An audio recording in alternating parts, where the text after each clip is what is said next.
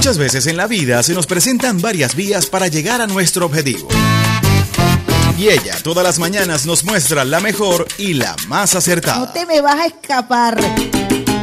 Decidida. Derrotamos al diablo en la calle. Espiritual. Con la bendición del comandante eterno, del comandante supremo de la revolución bolivariana, Hugo Rafael Chávez Frías. Y sin pelos en la lengua. No vamos a permitir bochinche. Quien se coma la luz, muchachos, ¿qué pasa? Isbemar Jiménez nos dará las herramientas precisas para tomar una... Nosotros sí estamos muy claros. Vía alterna. Sobre todo en la mañana. Todos los lunes, miércoles y viernes, desde las 6 y 30 de la mañana, nos nutrirá con análisis y con el toque tropical que la caracteriza. Besito de coco con piña, qué rico. Vía Alterna. Vía Alterna. Transmitido por Salsa Caribe 102.3 FM y el Sistema Radio Nacional de Venezuela. Con Vía Alterna. Recorriendo la patria. Quítate de la vía Perico,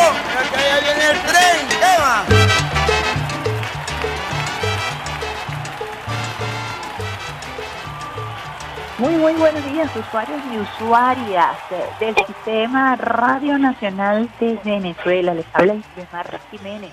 Como todos los lunes y viernes, lunes, miércoles y viernes, bien tempranito en esta la mejor vía de todas tus mañanas, vía alterna en la consola, el pulpo Alexander Brazón, preparando cafecito colado directamente desde el oriente maravilloso de la República Bolivariana de Venezuela ya desde temprano preparando todo para las guacamayas eh, que están allí visitándonos en el Sistema Radio Nacional de Venezuela. Allí en la sede principal de Capellín, Lina, Aristóbulo, están allí, Hugo, se la pasan acompañándonos allí en la sede principal del Sistema Radio Nacional de Venezuela. Bien tempranito y en el atardecer podemos disfrutar de su compañía. Y está Alexander Brazón por eso le dicen el pulpo, el pulpo brazón, porque mientras va operando también hace cafecito y le da comida a las guacamayas y un sinfín de cosas más que hacemos allí en el Sistema Radio Nacional de Venezuela. Sal, saludando a la gente de Salsa Caribe, de Salsa Oribe, 102.3 FM, la gente de Alba Ciudad que se conectan a esta hora con la mejor vida de todas tus mañanas. Hoy es viernes, viernes, viernes, viernes y este equipo lo sabe, viernes 27 de mayo del año 2022 a disfrutar de buena música, especialmente los viernes, que tenemos música fusión, música caribeña, vamos a pasarla bien y vamos a estar informados e informadas desde bien tempranito, levantándonos con el pie izquierdo y la mano en el corazón. Una lluvia de besitos de coco con piña, especialísima para los niños y niñas que hasta ahora se están preparando para el colegio, que están escuchando vía alterna con papi y mami en el carro, en la casa, preparándose con la adrenalina propia. Hoy es viernes, mañana descansar en familia. Hoy es un día también para compartir con los amiguitos en el colegio, así que prepárate llévate tu merienda, ahí está papi y mami arreglándote el uniforme, el botoncito, el ruedito, todos esos detallitos, la abuela, el abuelito, el tío, la tía, todos aquellos que conformen tu núcleo familiar acompañándote en esta mañana de amor, de cariño, en esta mañana de alegría, de viernes, ya finalizando el mes de mayo. Como siempre, esperando contar con la bendición de Dios, con la bendición del comandante eterno, el comandante supremo de la Revolución Bolivariana, Hugo Rafael Chávez Frías, quien nos acompaña todos los días desde el cuartel de la montaña con su llamarada eterna, llamarada que es escoltada por la gloriosa milicia nacional bolivariana por millones de venezolanos quienes todos los días ratificamos nuestro juramento de lealtad. Hablamos de lealtad, hablamos de Eliezer Reinaldo Otaiza Castillo, hijo de San Blas, Valencia, Estado Carabobo, ejemplo de lealtad absoluta. Comandante Chávez al pueblo, a la Constitución de la República Bolivariana de Venezuela, lealtad absoluta como soldado a la gloriosa Fuerza Armada Nacional Bolivariana, lealtad absoluta al presidente obrero y chavista Nicolás Maduro Moros. Les recordamos a los usuarios y usuarias que hasta ahora están en sintonía de la mejor vía de todas tus mañanas, vía alterna, que estamos transmitiendo desde Caracas, cuna del Libertador, Reina del Guaraira, Repano. Una Caracas que amanece eh, parcialmente nublada el día de hoy. Ya vamos a consultar el pronóstico del Instituto Nacional de Meteorología e Hidrología para hoy viernes, que promete chubascos, lluvias. Mosca si estás en la región zuliana Allí el gobierno bolivariano, a través del Ministerio de Interior, Justicia y Paz, está desarrollando todo un plan, una sala situacional integral para atender la situación de las lluvias justo al sur del lago de Maracaibo. Hay una sala situacional transversal para atender esta situación y eh, nosotros eh, vamos a acompañarles a ustedes en esta mañana con el pronóstico del tiempo que nos trae el Instituto Nacional de Meteorología e Hidrología para el día de hoy, viernes 27 de mayo del año 2022. ¿Qué tenemos acá?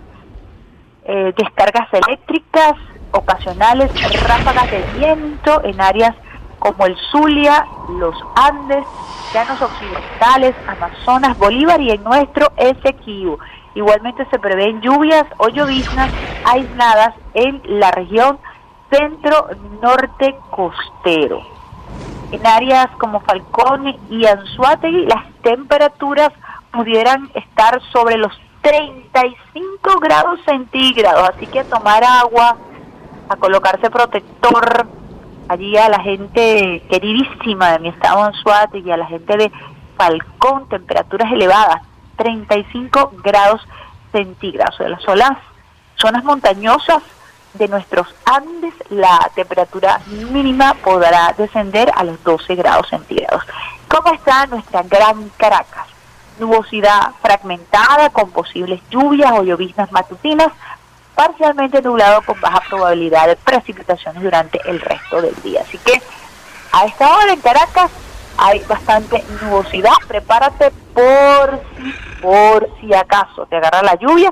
Ya sabemos que en el estado Zulia, Amazonas, Bolívar, nuestro Esequibo, saludando por cierto a la gente de San Martín de Turubán, en sintonía del Sistema Radio Nacional de Venezuela, por allá en nuestro Esequibo, a la gente del río Cuyuní, pendiente con las lluvias, saludando a nuestros soldados y soldadas que hasta ahora están custodiando nuestro territorio sagrado en Apure, en Zulia, en Barinas, en Amazonas, en Bolívar, por allá en toda nuestra fachada atlántica, nuestra fachada caribeña, pendientes, acompañándolos a ustedes a través de las ondas hercianas, allá llegando a los pueblitos, a los sitios más recónditos, a través de la señal que recorre la patria, acompañados de Salta Caribe, acompañados de Alba Ciudad y de todos aquellos medios comunitarios alternativos que también se conectan a esta hora con Vía Alterna, la mejor vía de todas tus mañanas. Hoy es viernes, hay bastantes cosas eh, qué hacer el día de hoy. Hay una agenda cultural muy interesante. Este fin de semana culmina el Festival de Cine El Cumbe en San Agustín, así que muy pendiente este sábado. Hoy también hay actividad, este sábado culmina este festival, pendiente allí con la agenda del Festival de Cine El Cumbe de San Agustín. El día de hoy la gente de Alpargata nos está enviando el video de lo que será el estreno de su documental.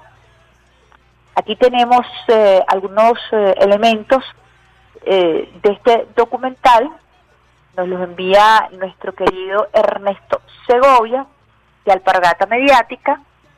Hoy viernes 27 de mayo a las 3 de la tarde en el Centro Cultural Parque Central podrás disfrutar del documental Venezuela en Resistencia, una pieza audiovisual realizada en tiempos de pandemia donde apreciarás la realidad de un pueblo que resiste los embates de la pandemia, la guerra económica y la invasión mercenaria a la operación GDO, a través de la organización del Poder Popular y de un gobierno bolivariano que garantiza la salud a su pueblo como parte de esta importante resistencia.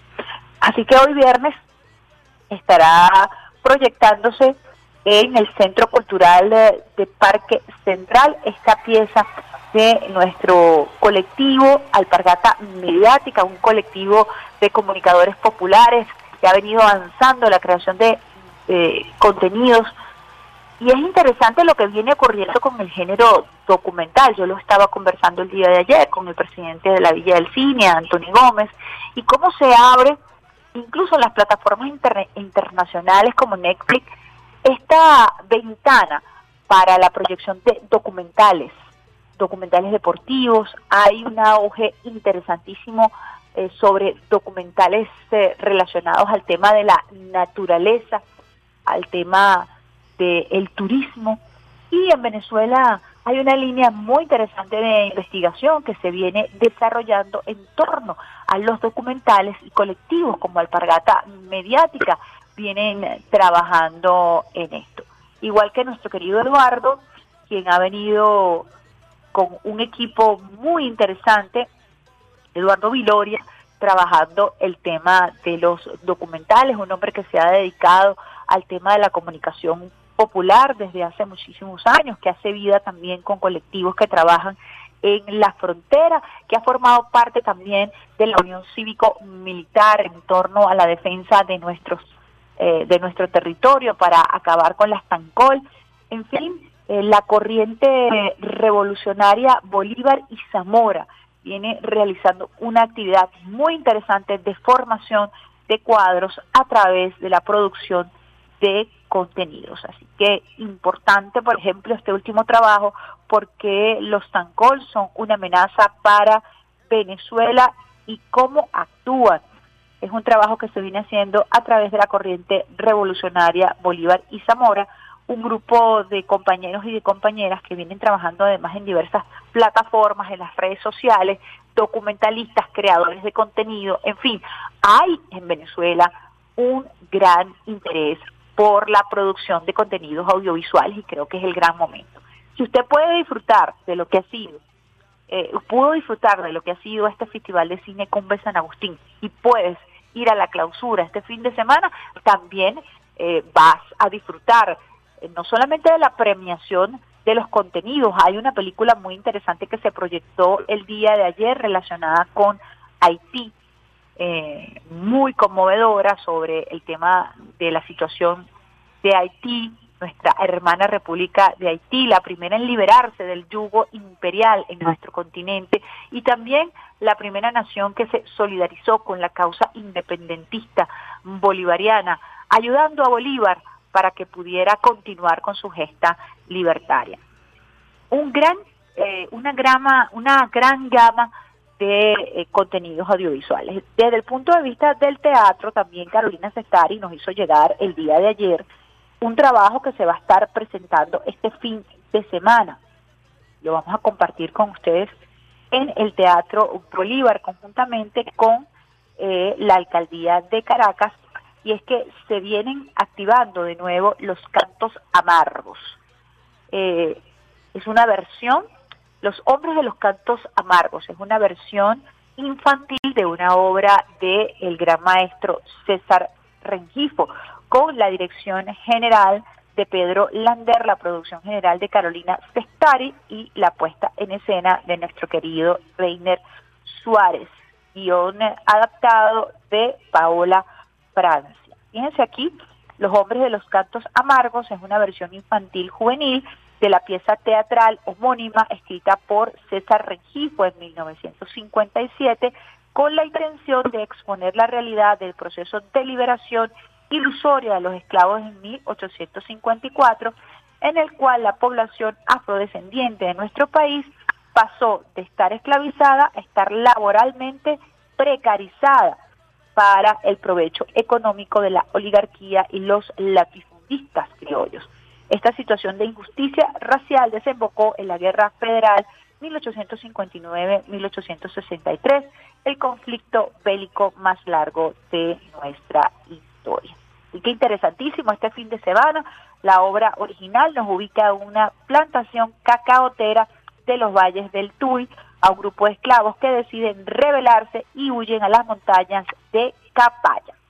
En la propuesta artística del Movimiento Nacional de Teatro César Regifo, este pasaje es eh, el revisado por un grupo de niños y niñas en una clase de historia que descubren las verdades los acontecimientos de la mano de este grupo de esclavos rebeldes. Así que Teatro Bolívar hoy, eh, a partir de mañana, sábado y domingo, esta extraordinaria obra eh, adaptada precisamente para los niños y las niñas, con el apoyo del despacho de la presidencia y con el gobierno de Caracas y el gobierno del Distrito capital. Interesante entonces esta propuesta de eh, los hombres de los cantos amargos.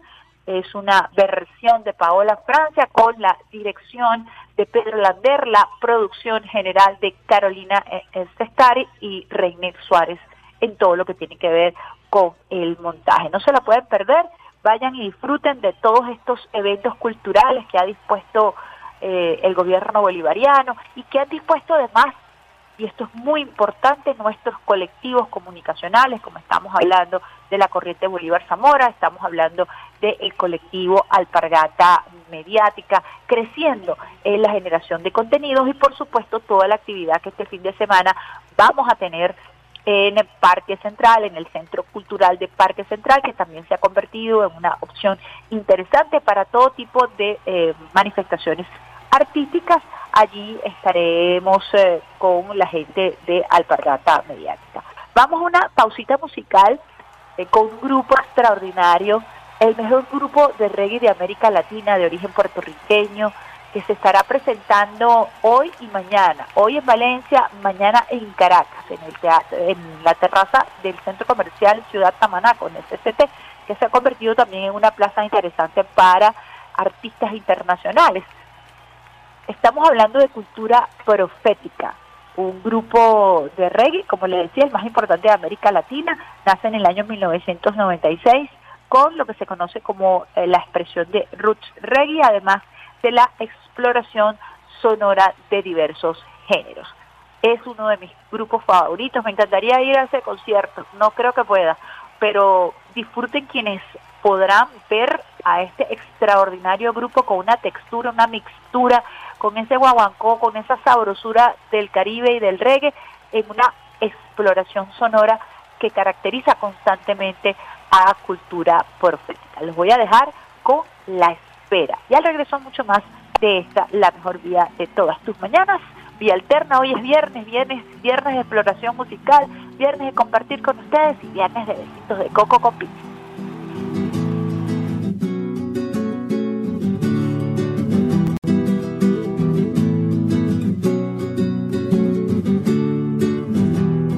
Te veo llegar cada día como a esta hora y he tomado ya como costumbre sentarme a esperar para ver si alcanzo a tener un vistazo de tu piel.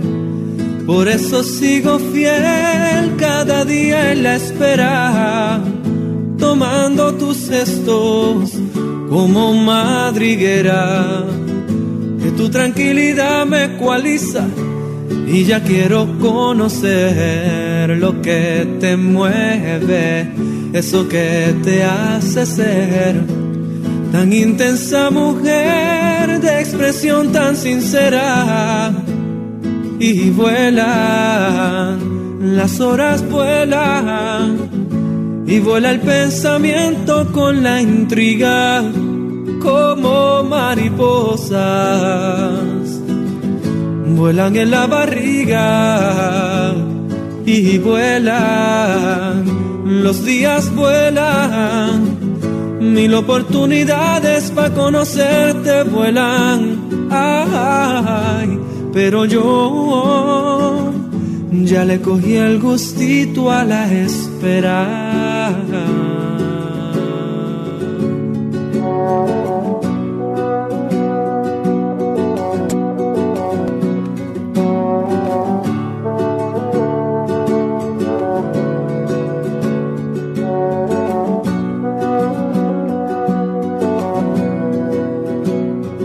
Te veo llegar cada día y cuando demoras me entra una ansiedad que palpita y toda la sangre se me hace miel cuando te llego a ver tan bella como ayer. Vuelvo y te miro bien y te encuentro más bella.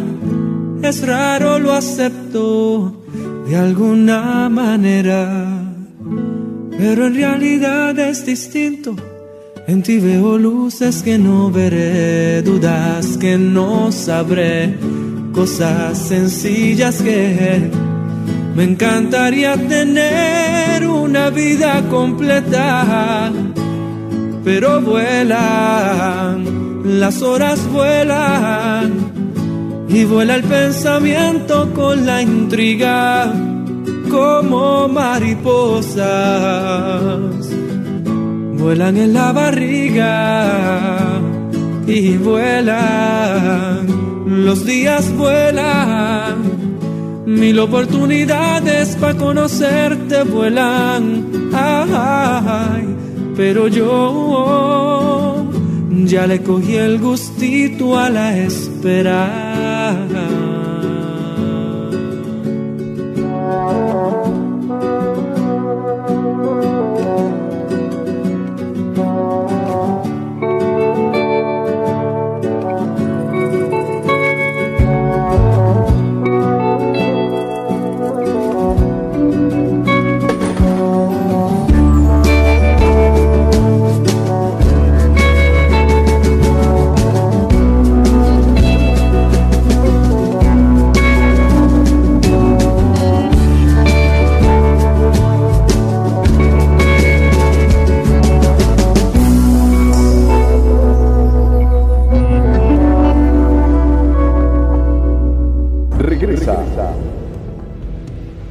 Hombres de los cantos amargos. 235 niñas y niños en escena. La obra que marcó el antes y el después en el teatro infantil venezolano. Sábado 28 y domingo 29 de mayo, 4 de la tarde. Teatro Bolívar de Caracas. Retira tus entradas en la taquilla del teatro. Invitan Alcaldía de Caracas y el gobierno del Distrito Capital. Los hombres de los cantos amargos. Estás escuchando la mejor vía de tus mañanas. Vía Alterna. Vía Alterna. Con Isbe Mar Jiménez.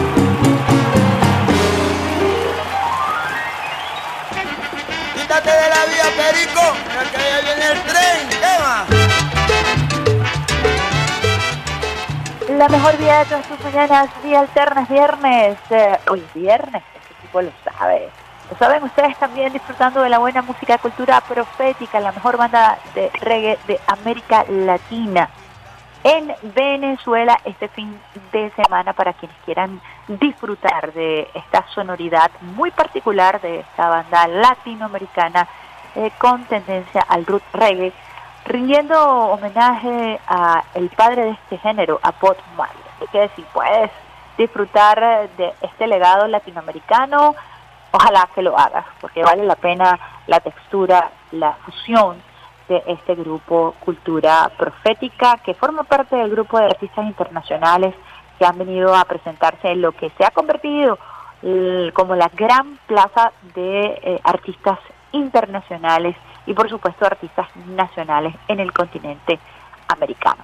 Nosotros continuamos aquí en esta La Mejor Vida de todas tus mañanas. Alexander Brazón congelándose en la cabina está tomando cafecito, colocándose dos chaquetas, un gorro, un pasamontaña, los guantes, porque está la cosa fría en la cabina principal del Sistema Radio Nacional de Venezuela. Les habla Ismael Jiménez compartiendo con ustedes desde bien tempranito mucha información. Ayer el presidente Nicolás Maduro Moros arribó a La Habana, Cuba, para participar en la cumbre del ALBA TCP, la cumbre número 21 y hay que ver el esfuerzo que ha venido realizando nuestro presidente Nicolás Maduro Moros en torno a la unidad.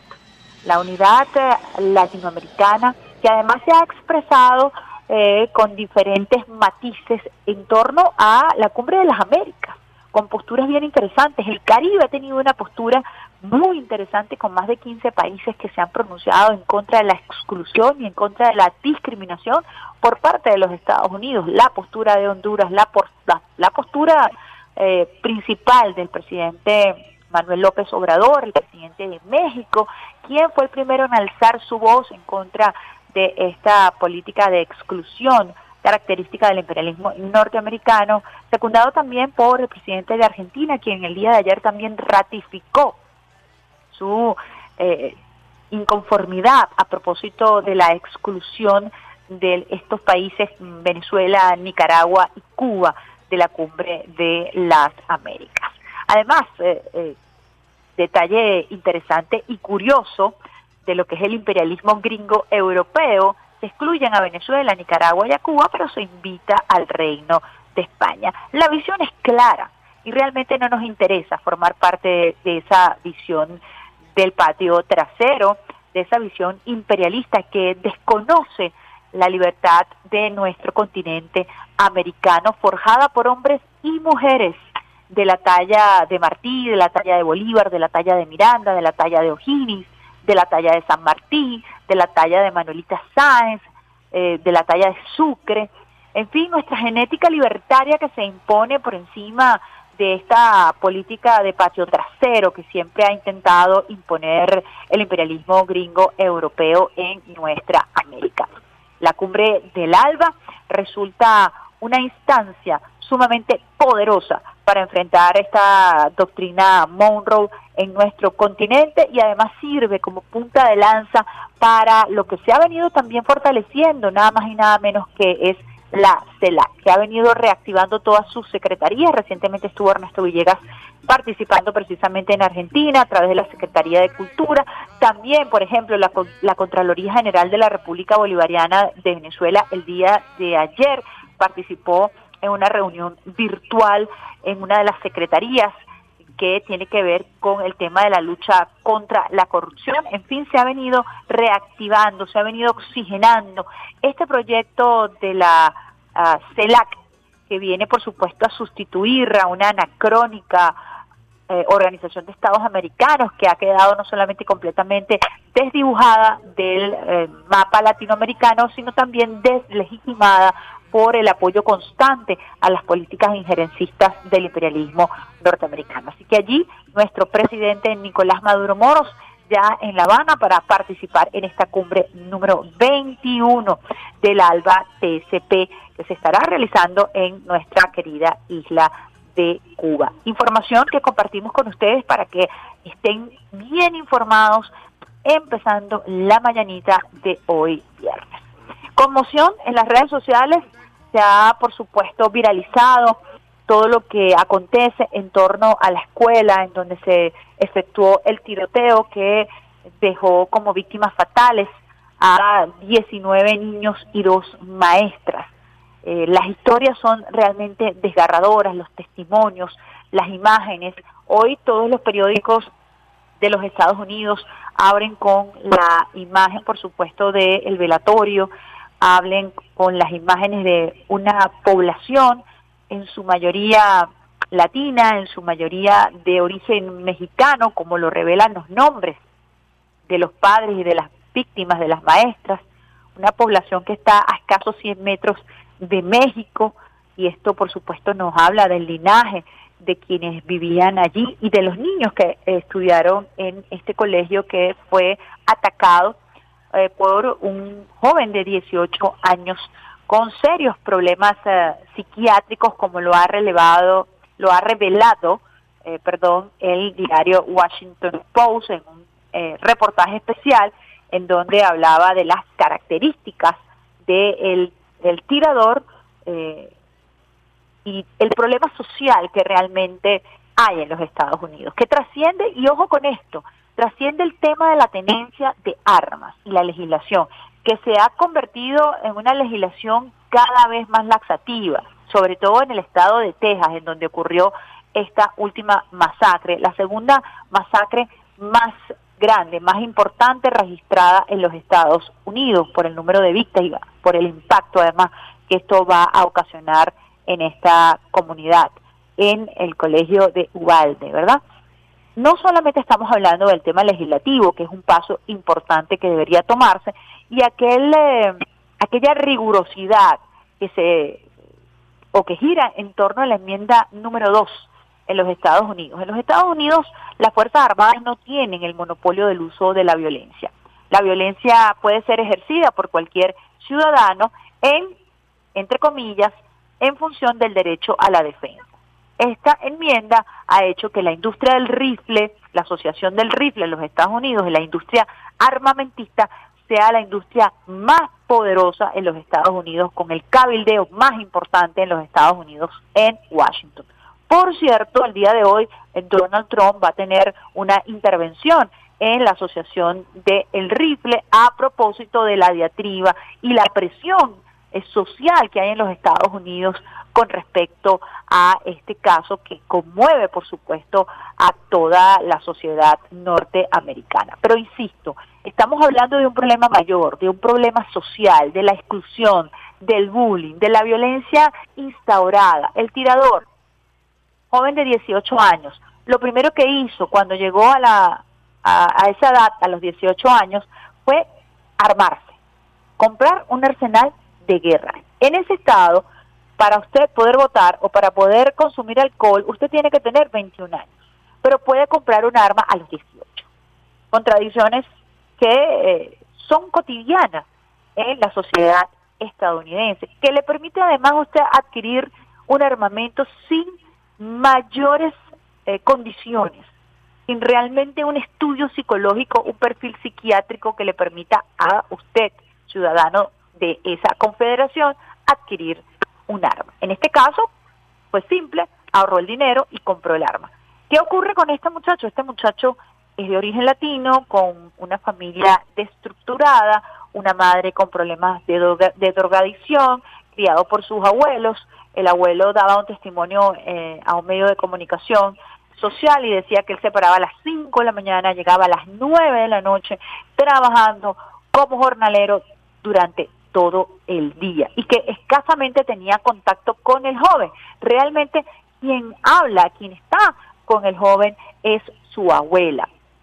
El joven decide disparar a su abuela, lo publica en Facebook y de allí va haciendo un hilo conductor. Previamente al ataque, el joven anuncia que va a atacar a una escuela. Ahora, los titulares como el Washington Post, Los Angeles Times, hoy tienen eh, una crítica desde, por supuesto, el sentimiento, desde incluso la impotencia y de la rabia de los familiares quienes alertan que la policía no actuó eh, de manera rápida para atender el caso. Y los últimos eh, estudios y las últimas investigaciones revelan que el joven tirador estuvo atrincherado por más de una hora en el colegio y que fueron las maestras quienes murieron eh, las que fungieron como escudo humano para evitar que aumentara el número de víctimas. Una hora estuvo el tirador en el colegio de esta ciudad, en Texas. La crítica, por supuesto, al sistema, la crítica al sistema desde todo punto de vista, la falta de acompañamiento, cómo ha proliferado la violencia, pero sobre todo las desigualdades.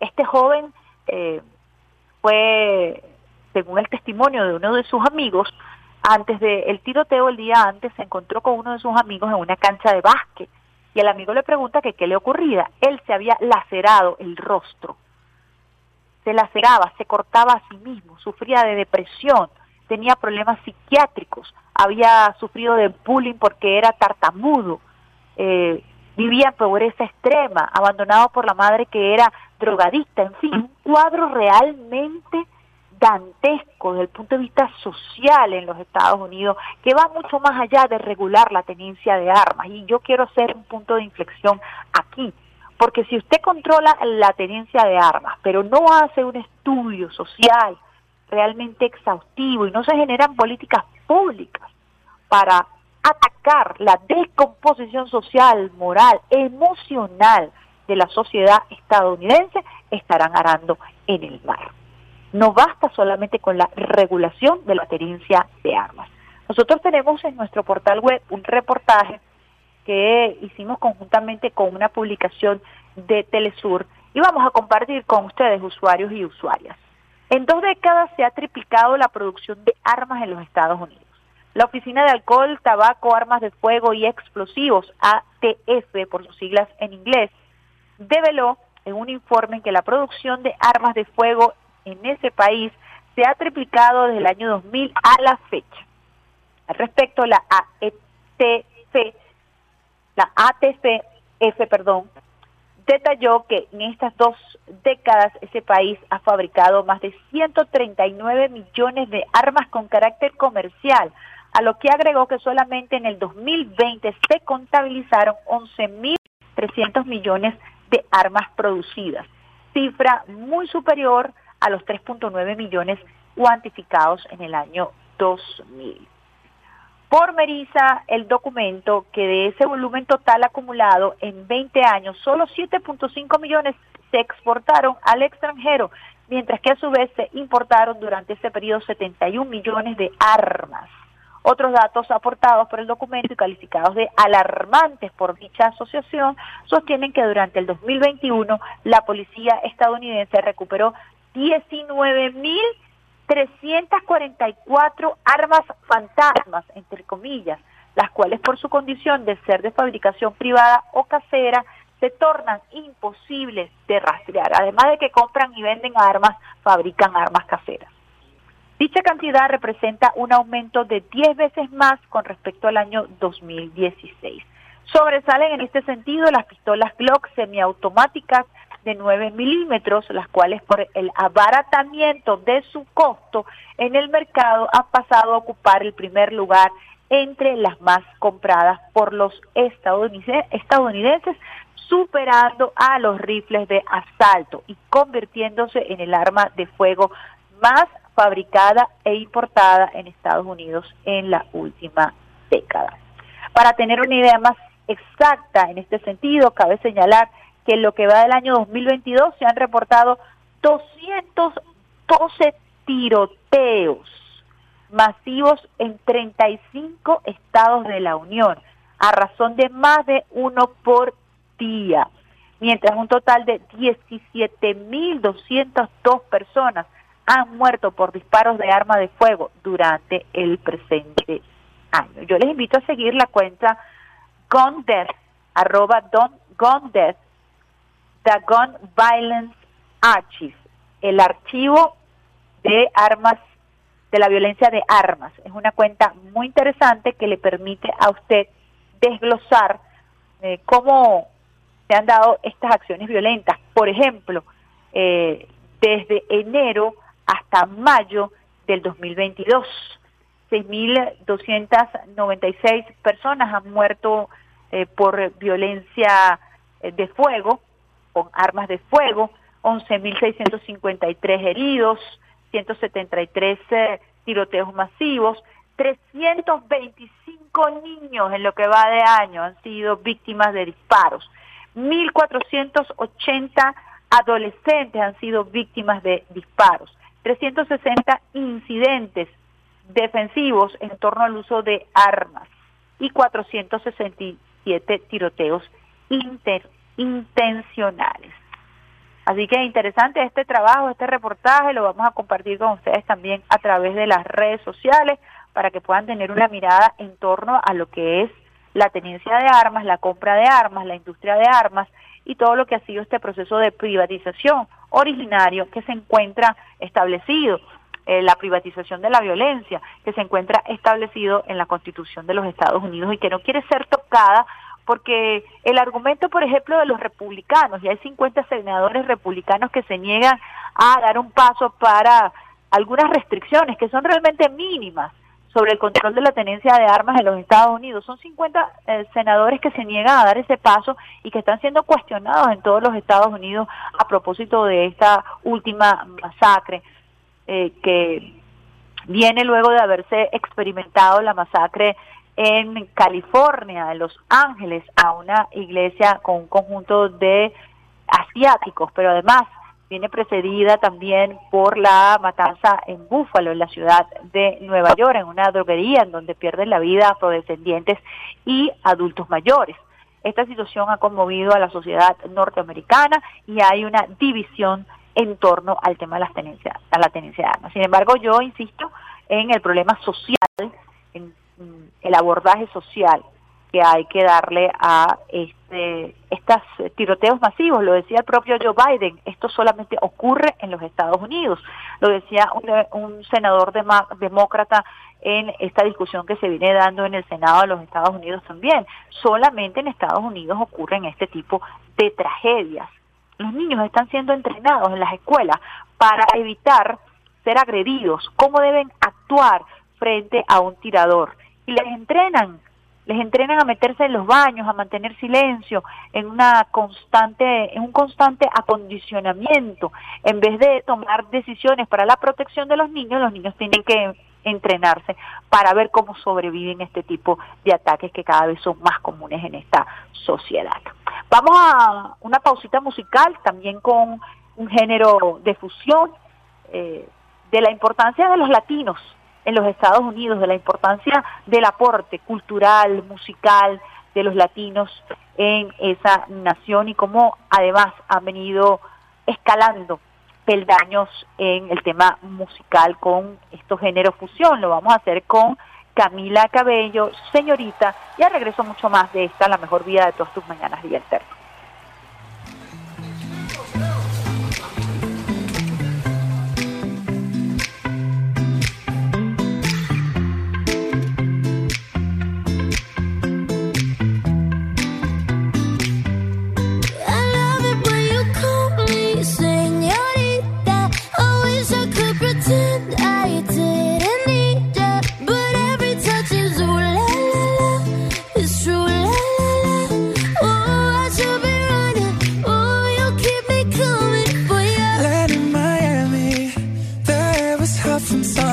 sweat dripping off me before I even knew her name. La la la, you felt like ooh la la la, yeah, no. Sapphire moonlight, we danced for hours in the same tequila sunrise. Her body fit right in my hands, la la la.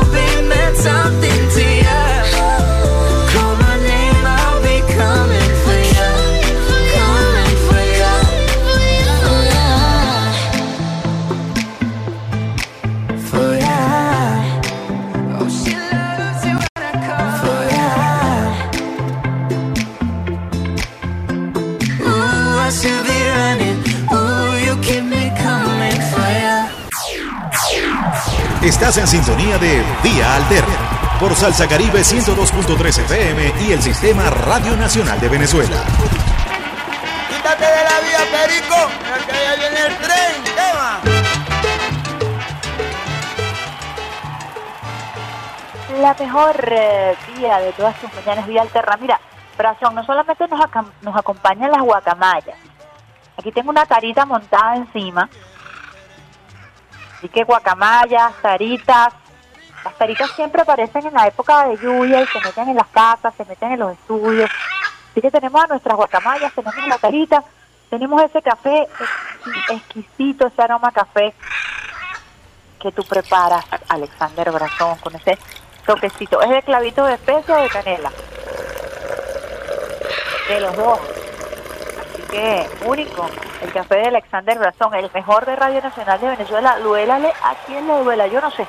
Dejamos ese debate ahí, pero ciertamente es el mejor aroma que usted pueda sentir, el aroma del café venezolano levantándose, sobre todo cuando el día está así bien nublado como está nublado aquí en Caracas, capital de la República Bolivariana de Venezuela. Les habla Ismael Jiménez, escuchábamos a Camila Cabello de estos géneros de fusión, la importancia de estas ah, generaciones latinas han venido creciendo desde el punto de vista musical y que han aportado a la sociedad estadounidense una nueva textura, una, unos nuevos géneros en torno a el tema musical con una impronta y con una influencia determinante en la industria musical de, los Estados Unidos y que también marca tendencia en las redes sociales, porque por ejemplo en la red social TikTok o en Instagram todo lo que tiene que ver con eh, eh, los fondos musicales son importantes, no solamente para lo que se conoce como los challenge de baile que iniciaron toda esta propuesta que incluye la promoción de temas musicales, sino que también ayuda a la difusión de algunos artistas que han decidido prestar sus temas para que puedan ser utilizados en estas plataformas. Para hacer tendencia es importante conocer entonces los temas musicales que son tendencia en estas plataformas, en Instagram y en TikTok que han decidido también eh, apalancarse sobre la música, el algoritmo de estas dos redes sociales se apalanca sobre los, los temas musicales. Y apuesto que si usted escucha, por ejemplo, a Camila Cabello, este tema señorita o La Habana, usted también lo va a vincular con las redes sociales porque hay una conexión musical, emocional que establece el algoritmo tanto de TikTok como de Instagram para que usted emocionalmente pueda conectarse con un contenido o incluso con una mercancía. Así funcionan los algoritmos. Nosotros compartimos con ustedes la música que nos parece buena, la música que es pegajosa y sobre todo los viernes abrimos un poco más nuestro abanico que se centra en la música afrocaribeña, en la salsa, para darles a conocer también otras opciones y para compartir con ustedes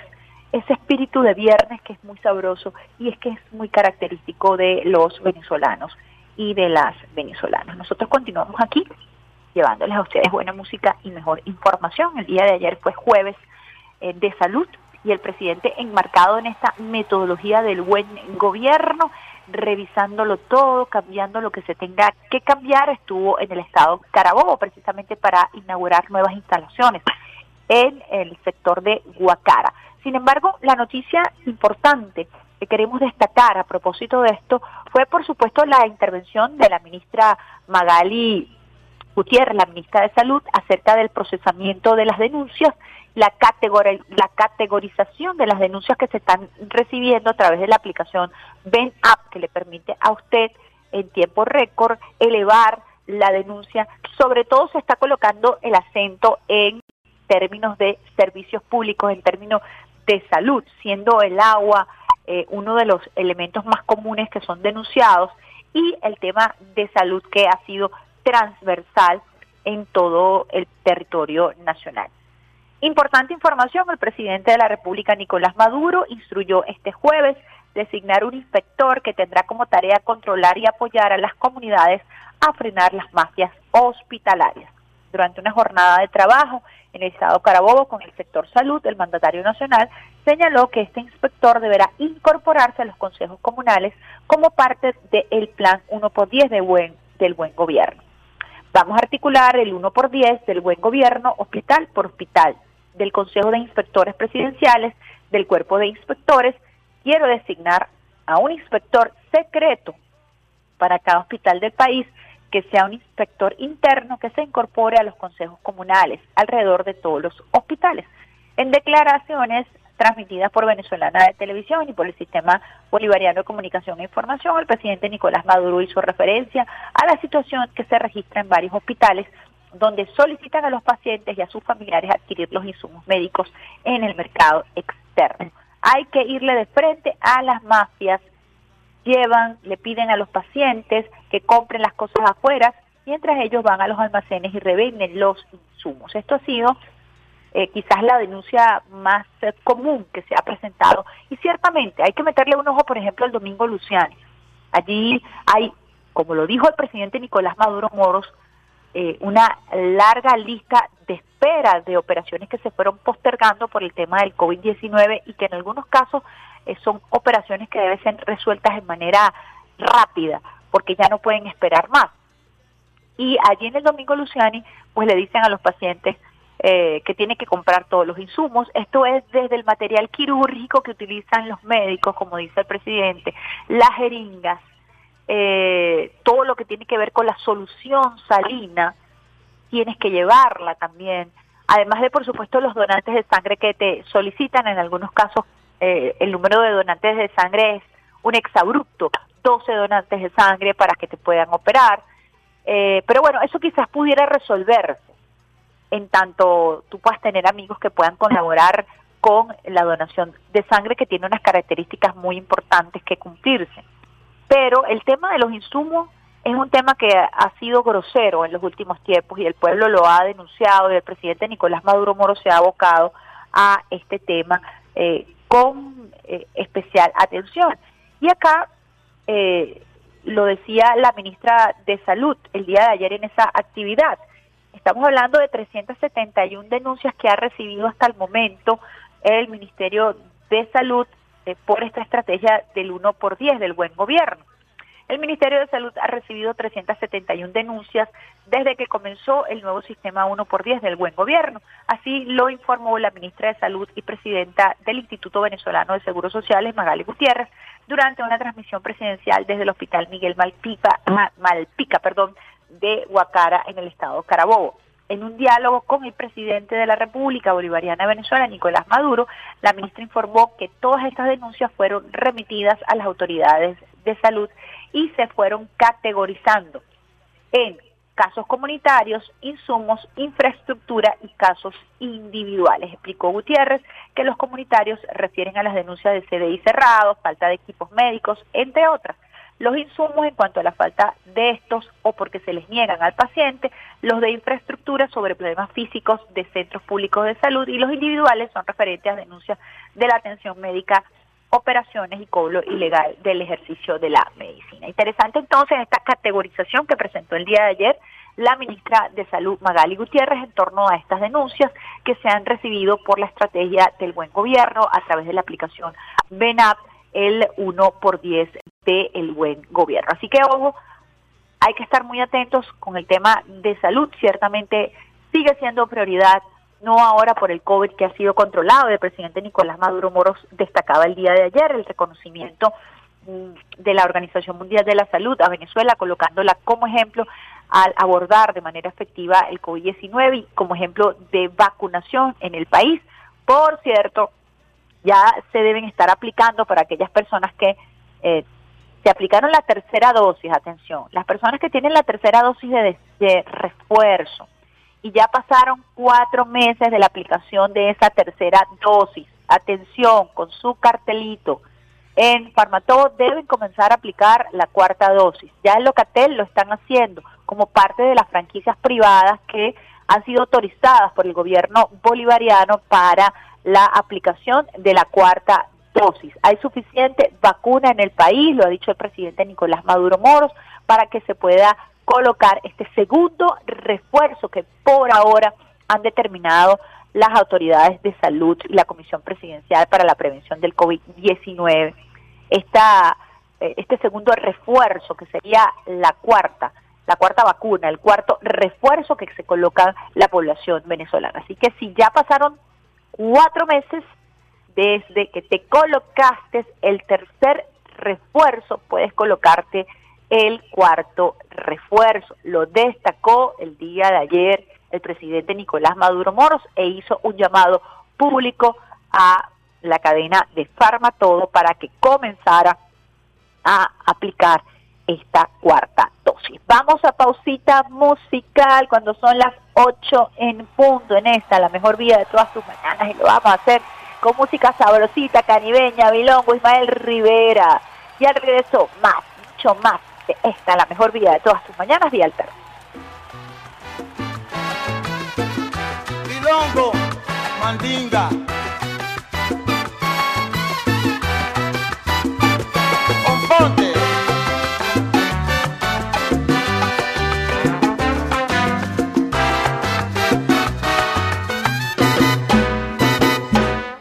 Estoy tan enamorado de la negra Tomasa que cuando se va de casa, triste me pongo. Enamorado, enamorado, enamorado, enamorado. Yo estoy de la negra Tomasa, que cuando se va de casa, pero qué triste me pongo. Ay, ay, ay. Mira que esa negra linda, cámara, mira medio bilongo. Esa negra santa cámara, Lo más que me gusta es la café, que ella me cuela. Lo más que me gusta es la comida, que ella cocina. No ve que me gusta la café, me gusta la café. Mira que ella me cuela. Lo más que me gusta es la comida que ella cocina.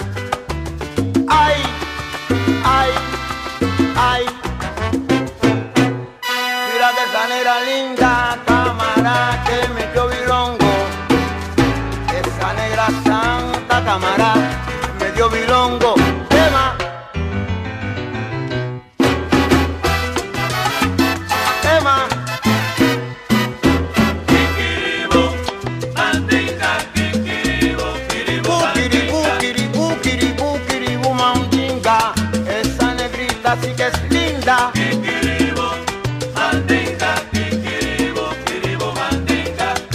Lo más que me gusta es la café, como lo cuela Tomasa, ya. Yo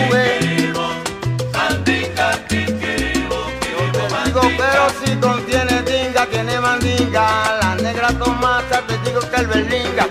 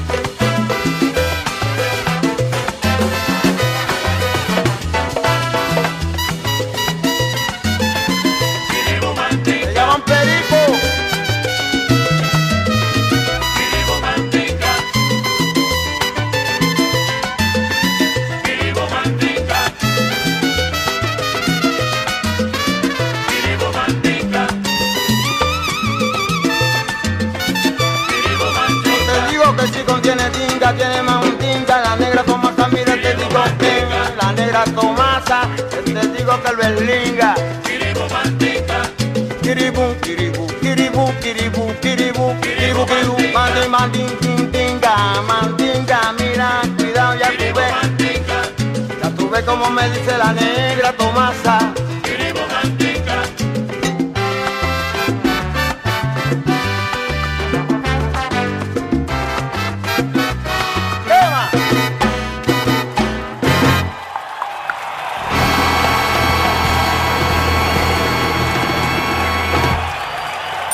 Estás en sintonía de Vía Alterna con la periodista Isbe Jiménez.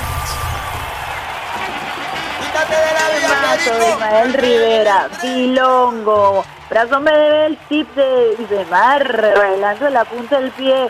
A esta hora llevamos buena música, mejor información. En Cuba se sabe que cuando alguien se enamora mucho, le dicen, epa, me echaste bilongo, me echaste brujería. Este tema bilongo, característica fundamental de nuestra cultura caribeña, como es la salsa. Tenemos en línea a nuestro invitado especialísimo el día de hoy, viernes. Eh, Este equipo sabe que es viernes y traemos no solamente buena música, sino buenos invitados. Está con nosotros el doctor, profesor, doctor en filosofía, Miguel Ángel Pérez Pirela, quien además también es experto en comunicaciones. Bienvenido, Miguel Ángel Pérez Pirera. Un gran abrazo, querido Ismar. Muchísimas gracias por esta invitación. Qué buena música para comenzar el viernes. Bueno, ahí vamos, disfrutando también de, de la música que es propia de este género radio, que ahora también va para multiplataforma. Quería conversar contigo estos 10 años de lo que es el proyecto de la iguana. Cuando la iguana nace como multiplataforma, no estaba eso en el tapete. Fue quizás uno de los proyectos, por no decir el primer proyecto multiplataforma que se dio a conocer en el país. ¿Cómo llegó Miguel Ángel Pérez Pirela a abandonar un espacio con muchísima audiencia o a no abandonarlo, a mutar Correcto. de un espacio con muchísima audiencia que también tenía un formato muy innovador y atreverse a iniciar en una multiplataforma? Bueno, eh, hace hace 10 años, estamos hablando del, de mayo del 2012, exactamente el 9 de mayo de, de 2012, nosotros arrancamos con, con la iguana.tv. Eh, efectivamente, para, para ese momento era un proyecto poco menos que, que quijotesco, ¿no? Sobre todo, Idemar, eh, eh, eh, apuntando a lo que tú señalas, sobre todo porque teníamos un espacio, bueno, histórico, hermoso, del cual tengo maravillosos recuerdos, que fue cayendo y corriendo, que ya, ya iba más o menos también por los 10 años de, de existencia, ¿no?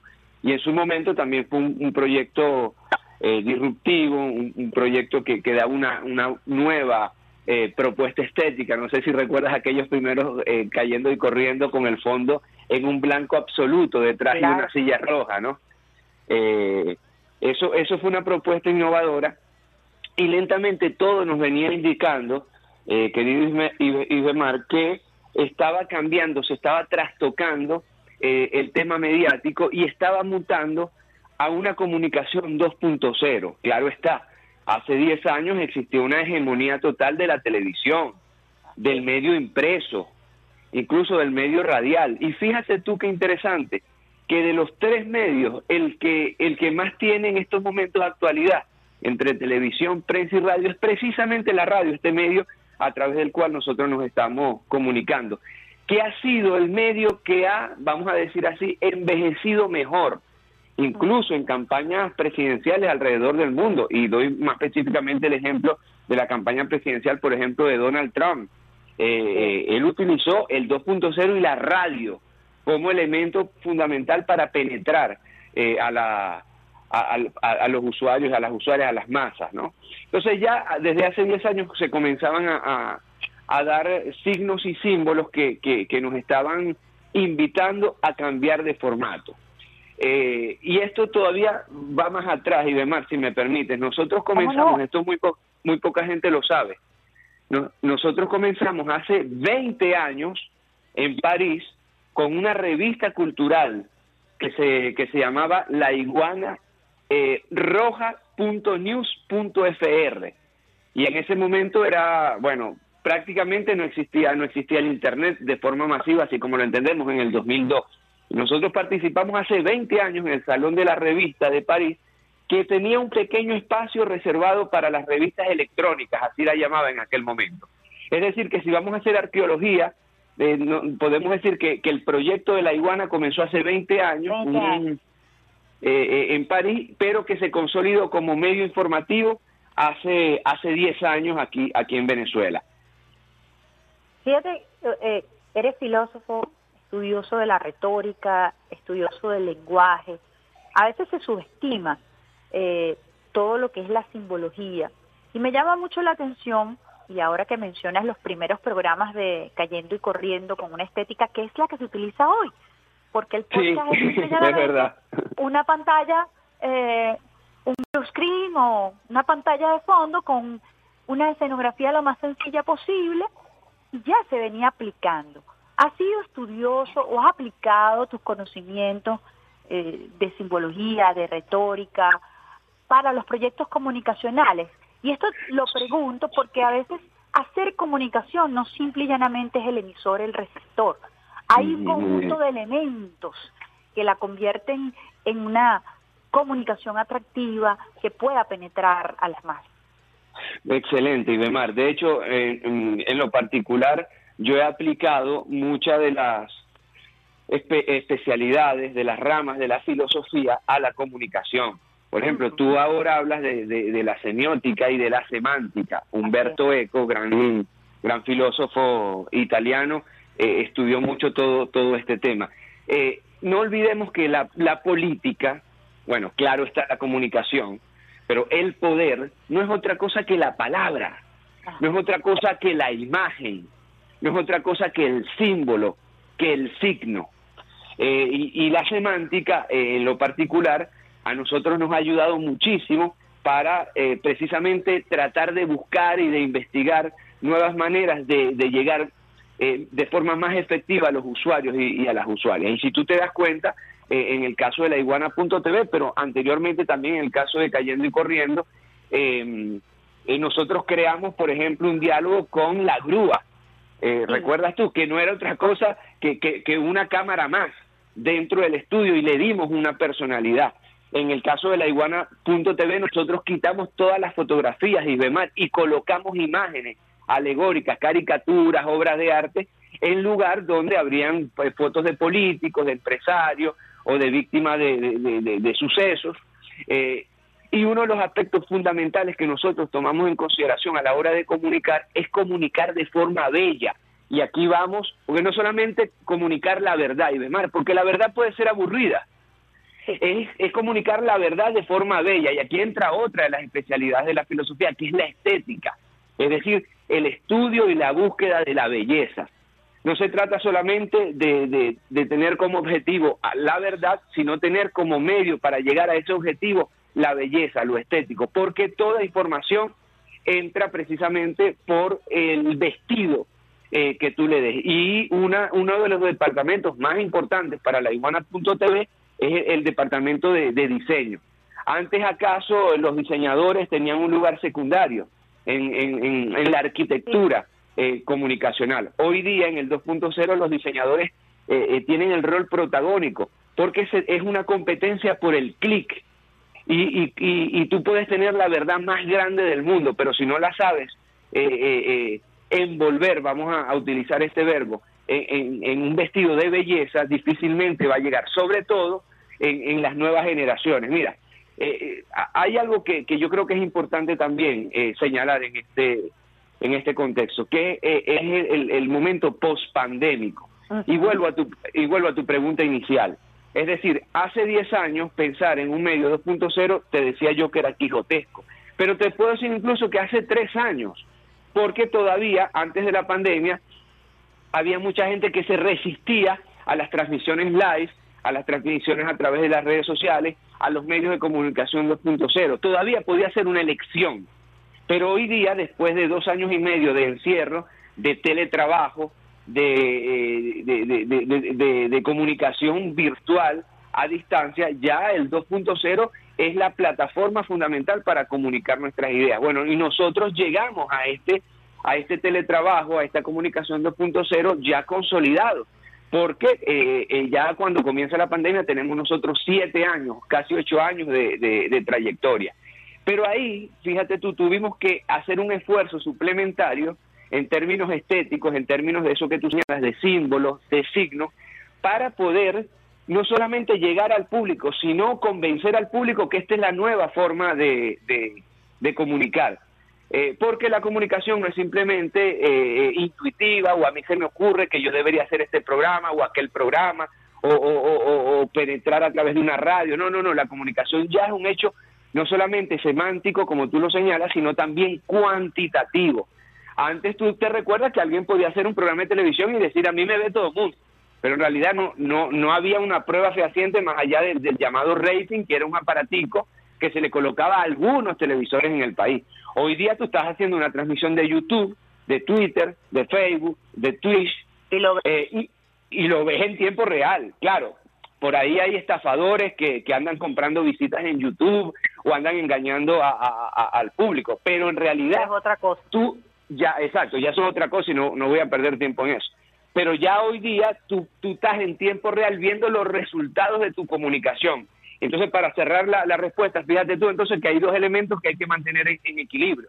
La semántica, lo estético, el signo, el símbolo, por una parte, que acaso es un elemento mucho más cualitativo, pero por otra parte tienes que estar muy pendiente en lo cuantitativo para ir ajustando.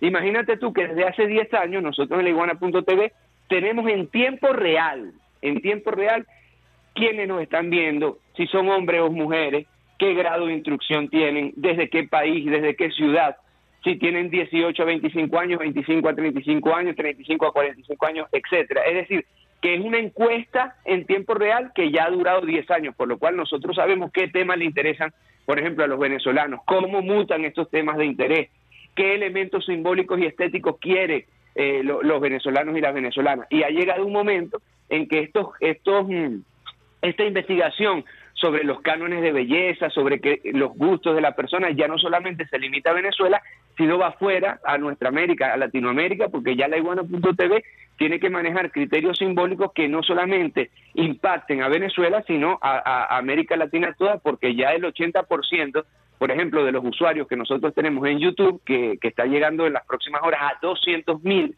eh, suscriptores, estamos esperando ya la placa eh, de YouTube la placa de, creo que se llama, la primera creo que es de plata, eh, ya nosotros entonces tenemos que manejar un lenguaje nuestro americano, un lenguaje latinoamericano, y esto abre entonces la puerta en un momento post pandémico a la internacionalización de la iguana, de la iguana.tv. Hay un tema de legitimidad.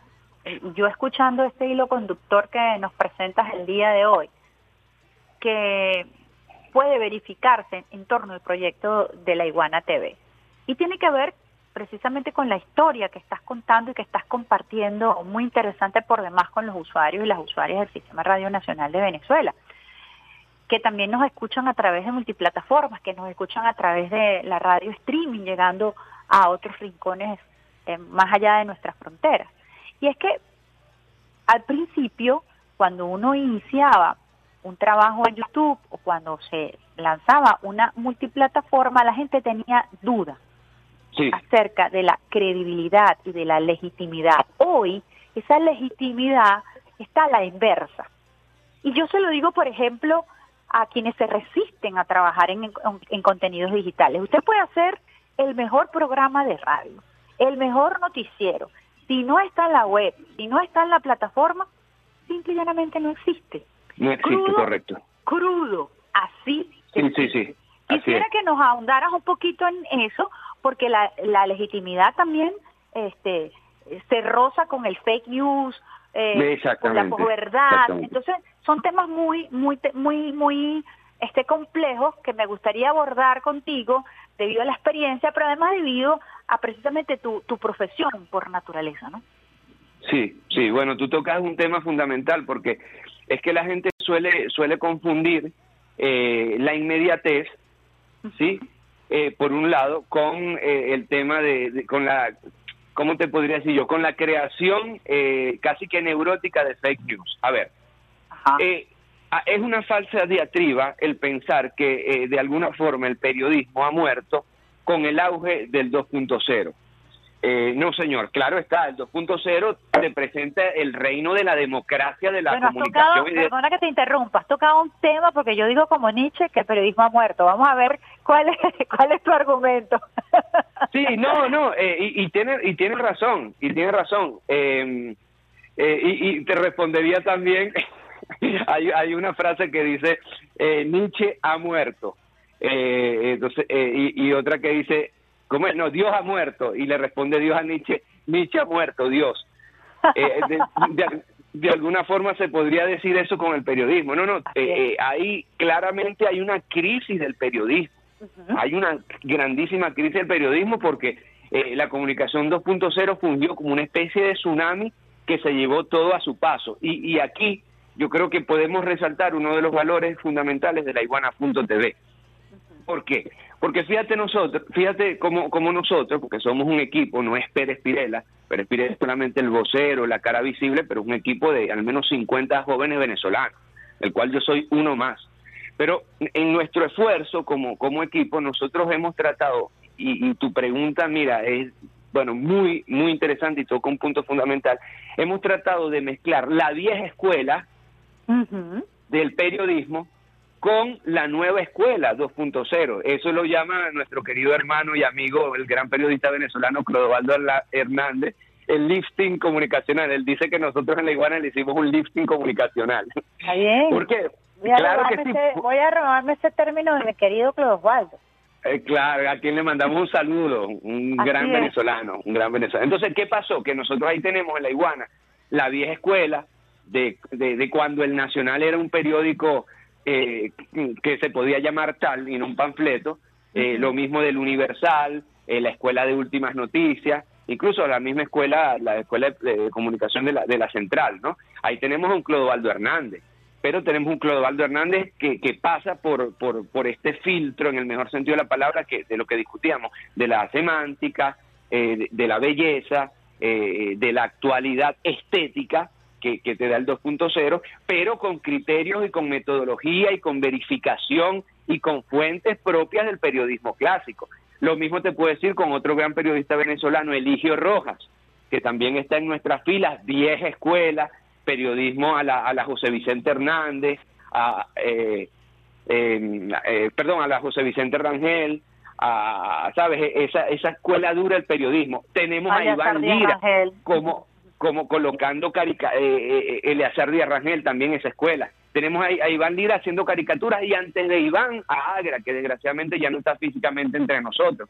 Es decir, recuperando la caricatura cotidiana del periódico impreso de hace 20 años, pero colocándola al mismo tiempo con eh, jóvenes especializados en la comunicación 2.0. Es decir, que eh, eh, no, y, y esto, esto es muy importante, hacer comunicación 2.0 no quiere decir obligatoriamente hacer comunicación basada en fake news o en sexismo o colocar una mujer semidesnuda como hacen portales aquí en Venezuela eh, y cuando le das clic resulta que la información es Maduro es un dictador. Entonces, ¿qué estás haciendo? Estás utilizando el cuerpo de la mujer o estás utilizando un fake news o estás utilizando el sensacionalismo, estás utilizando el amarillismo para atraer clic. Eso, en términos de la comunicación 2.0, es pan para hoy y hambre para mañana. Entonces, sí es posible hacer un periodismo serio, un periodismo verificado, un periodismo con fuentes fidedignas eh, en el 2.0. Claro está, es un trabajo mucho más arduo, porque estamos compitiendo en el caso de Leguana.tv, que hoy día es el portal, el primer portal en, los rankings internacionales en Venezuela, pero estamos compitiendo con gente especializada en fake news, eh, con gente especializada en sexismo, en- en mujeres desnudas o semidesnudas, como, como, como ESCA, para Y lo tener que un se clip. llama soft porn, pues también, por- pornografía suave. Lo que se le La- califica como pornografía suave que te que la van eh, metiendo escondidito, pues. Completamente. Entonces, a- eh, de- ¿cuál, ¿cuál ha sido, eh, me disculpo por, por esta frase que voy a decir, pero cuál ha sido el éxito, es mal que yo lo diga, de la iguana.tv? Que, vuelvo a los 10 años, son 10 años de trabajo, son 10 años de medición, son 10 años de búsqueda estética, son 10 años además de creación de este equipo, porque ya te estoy hablando de Clodovaldo Hernández y Eligio Rojas y, y, eh, y, y- e Iván Lira como la vieja escuela, pero ahí, ahí está Mirelvita que está en la calle con un micrófono haciendo de reportera a la vieja escuela como se podía hacer el, el trabajo reporteril de hace de hace 20 o 30 años. Ahí tenemos a, a Naile Manjarres haciendo investigación que se presenta en pequeños tips de, de, de cinco minutos eh, máximo. Ahí tenemos el programa de este servidor, eh, desde donde sea que va no a, a sustituir o eh, cayendo y corriendo, sino a transformarlo en otro tipo de comunicación. pero yo, yo no sé si tú recuerdas, Ibemar, que, que eh, antes de la pandemia y todavía más en el 2012, dejar un espacio como cayendo y corriendo para ponerse a hablar con celulares, como muchos criticaban, era, era una locura. Y ahora era una locura, que, yo te lo decía. Claro, y, y, y, y, te cito, cito tu misma frase, hoy día ya no es una elección, ya es una necesidad. Si no está en el 2.0, no existe.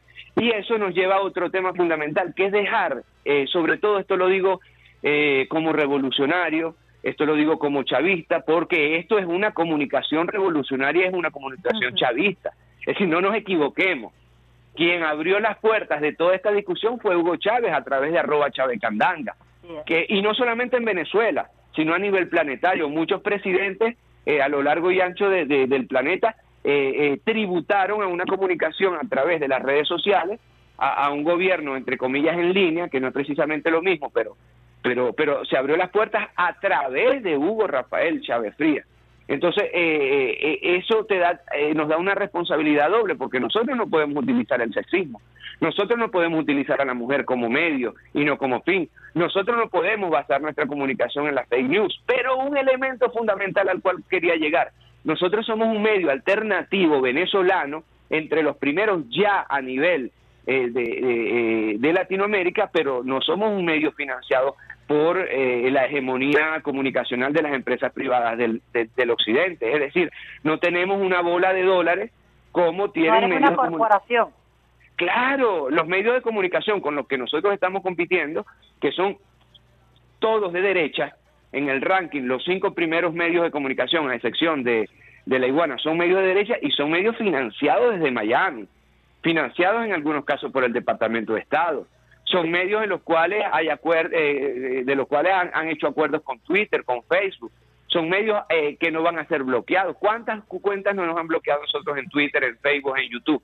Es decir, que es una competencia desleal, pero es una competencia que nosotros tenemos que dar so pena, y esto es fundamental, querida amiga, so pena de hacer eh, la lógica del patito feo, que desgraciadamente es una lógica que muchas veces caracteriza a la izquierda y no solamente Venezuela. Ay, a nosotros nadie nos quiere, a nosotros nos bloquean, los las redes sociales están en manos de Silicon Valley en California, de los Estados Unidos, entonces nosotros nos quedamos haciendo una televisión, una radio, una prensa que nadie ve. No, señor, vamos a estudiar los algoritmos, vamos a ver cuáles son Exactamente has dado en, el, en la clave de lo que quería preguntarte y es... Eh, el tema del algoritmo resulta un, universo desconocido, incluso desde el punto de vista del uso del lenguaje, ¿no?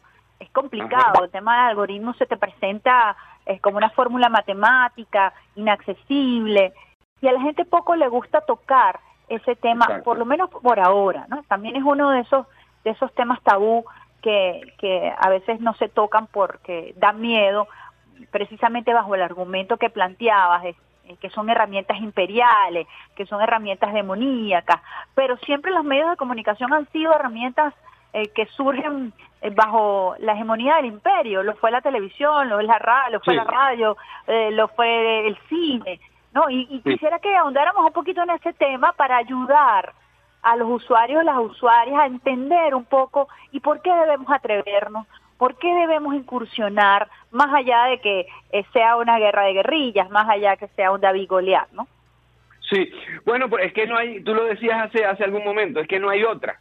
Es decir, nosotros tenemos eh, que, establecer criterios de realpolitik.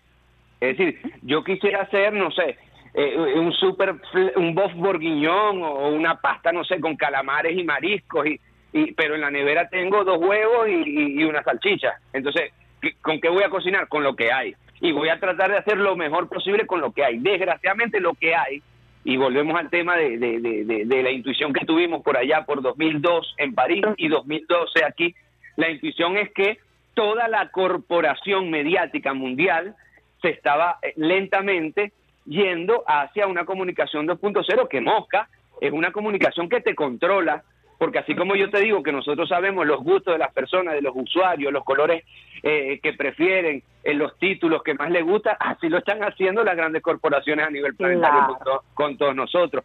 Y de ahí surgen entonces los algoritmos que no son otra cosa que una camisa de fuerza que le colocan al usuario para eh, de alguna forma teleguiar, cual control remoto, eh, las acciones que da. Entonces, capaz que tú estás en una reunión hablando con tu hijo, con tu hija, sobre cuánto te gustan las pizzas y, ah, qué casualidad, abres el Instagram y te aparece ventas de pizzas de pasado, delivery. Nos ha pasado eso y importante ese ejemplo, eh, porque un día estábamos comiendo eh, comida asiática y mi hijo me dice, pero de pronto me está llegando información a través de Instagram de todos los lugares eh, de comida asiática Claro. que hay en Caracas.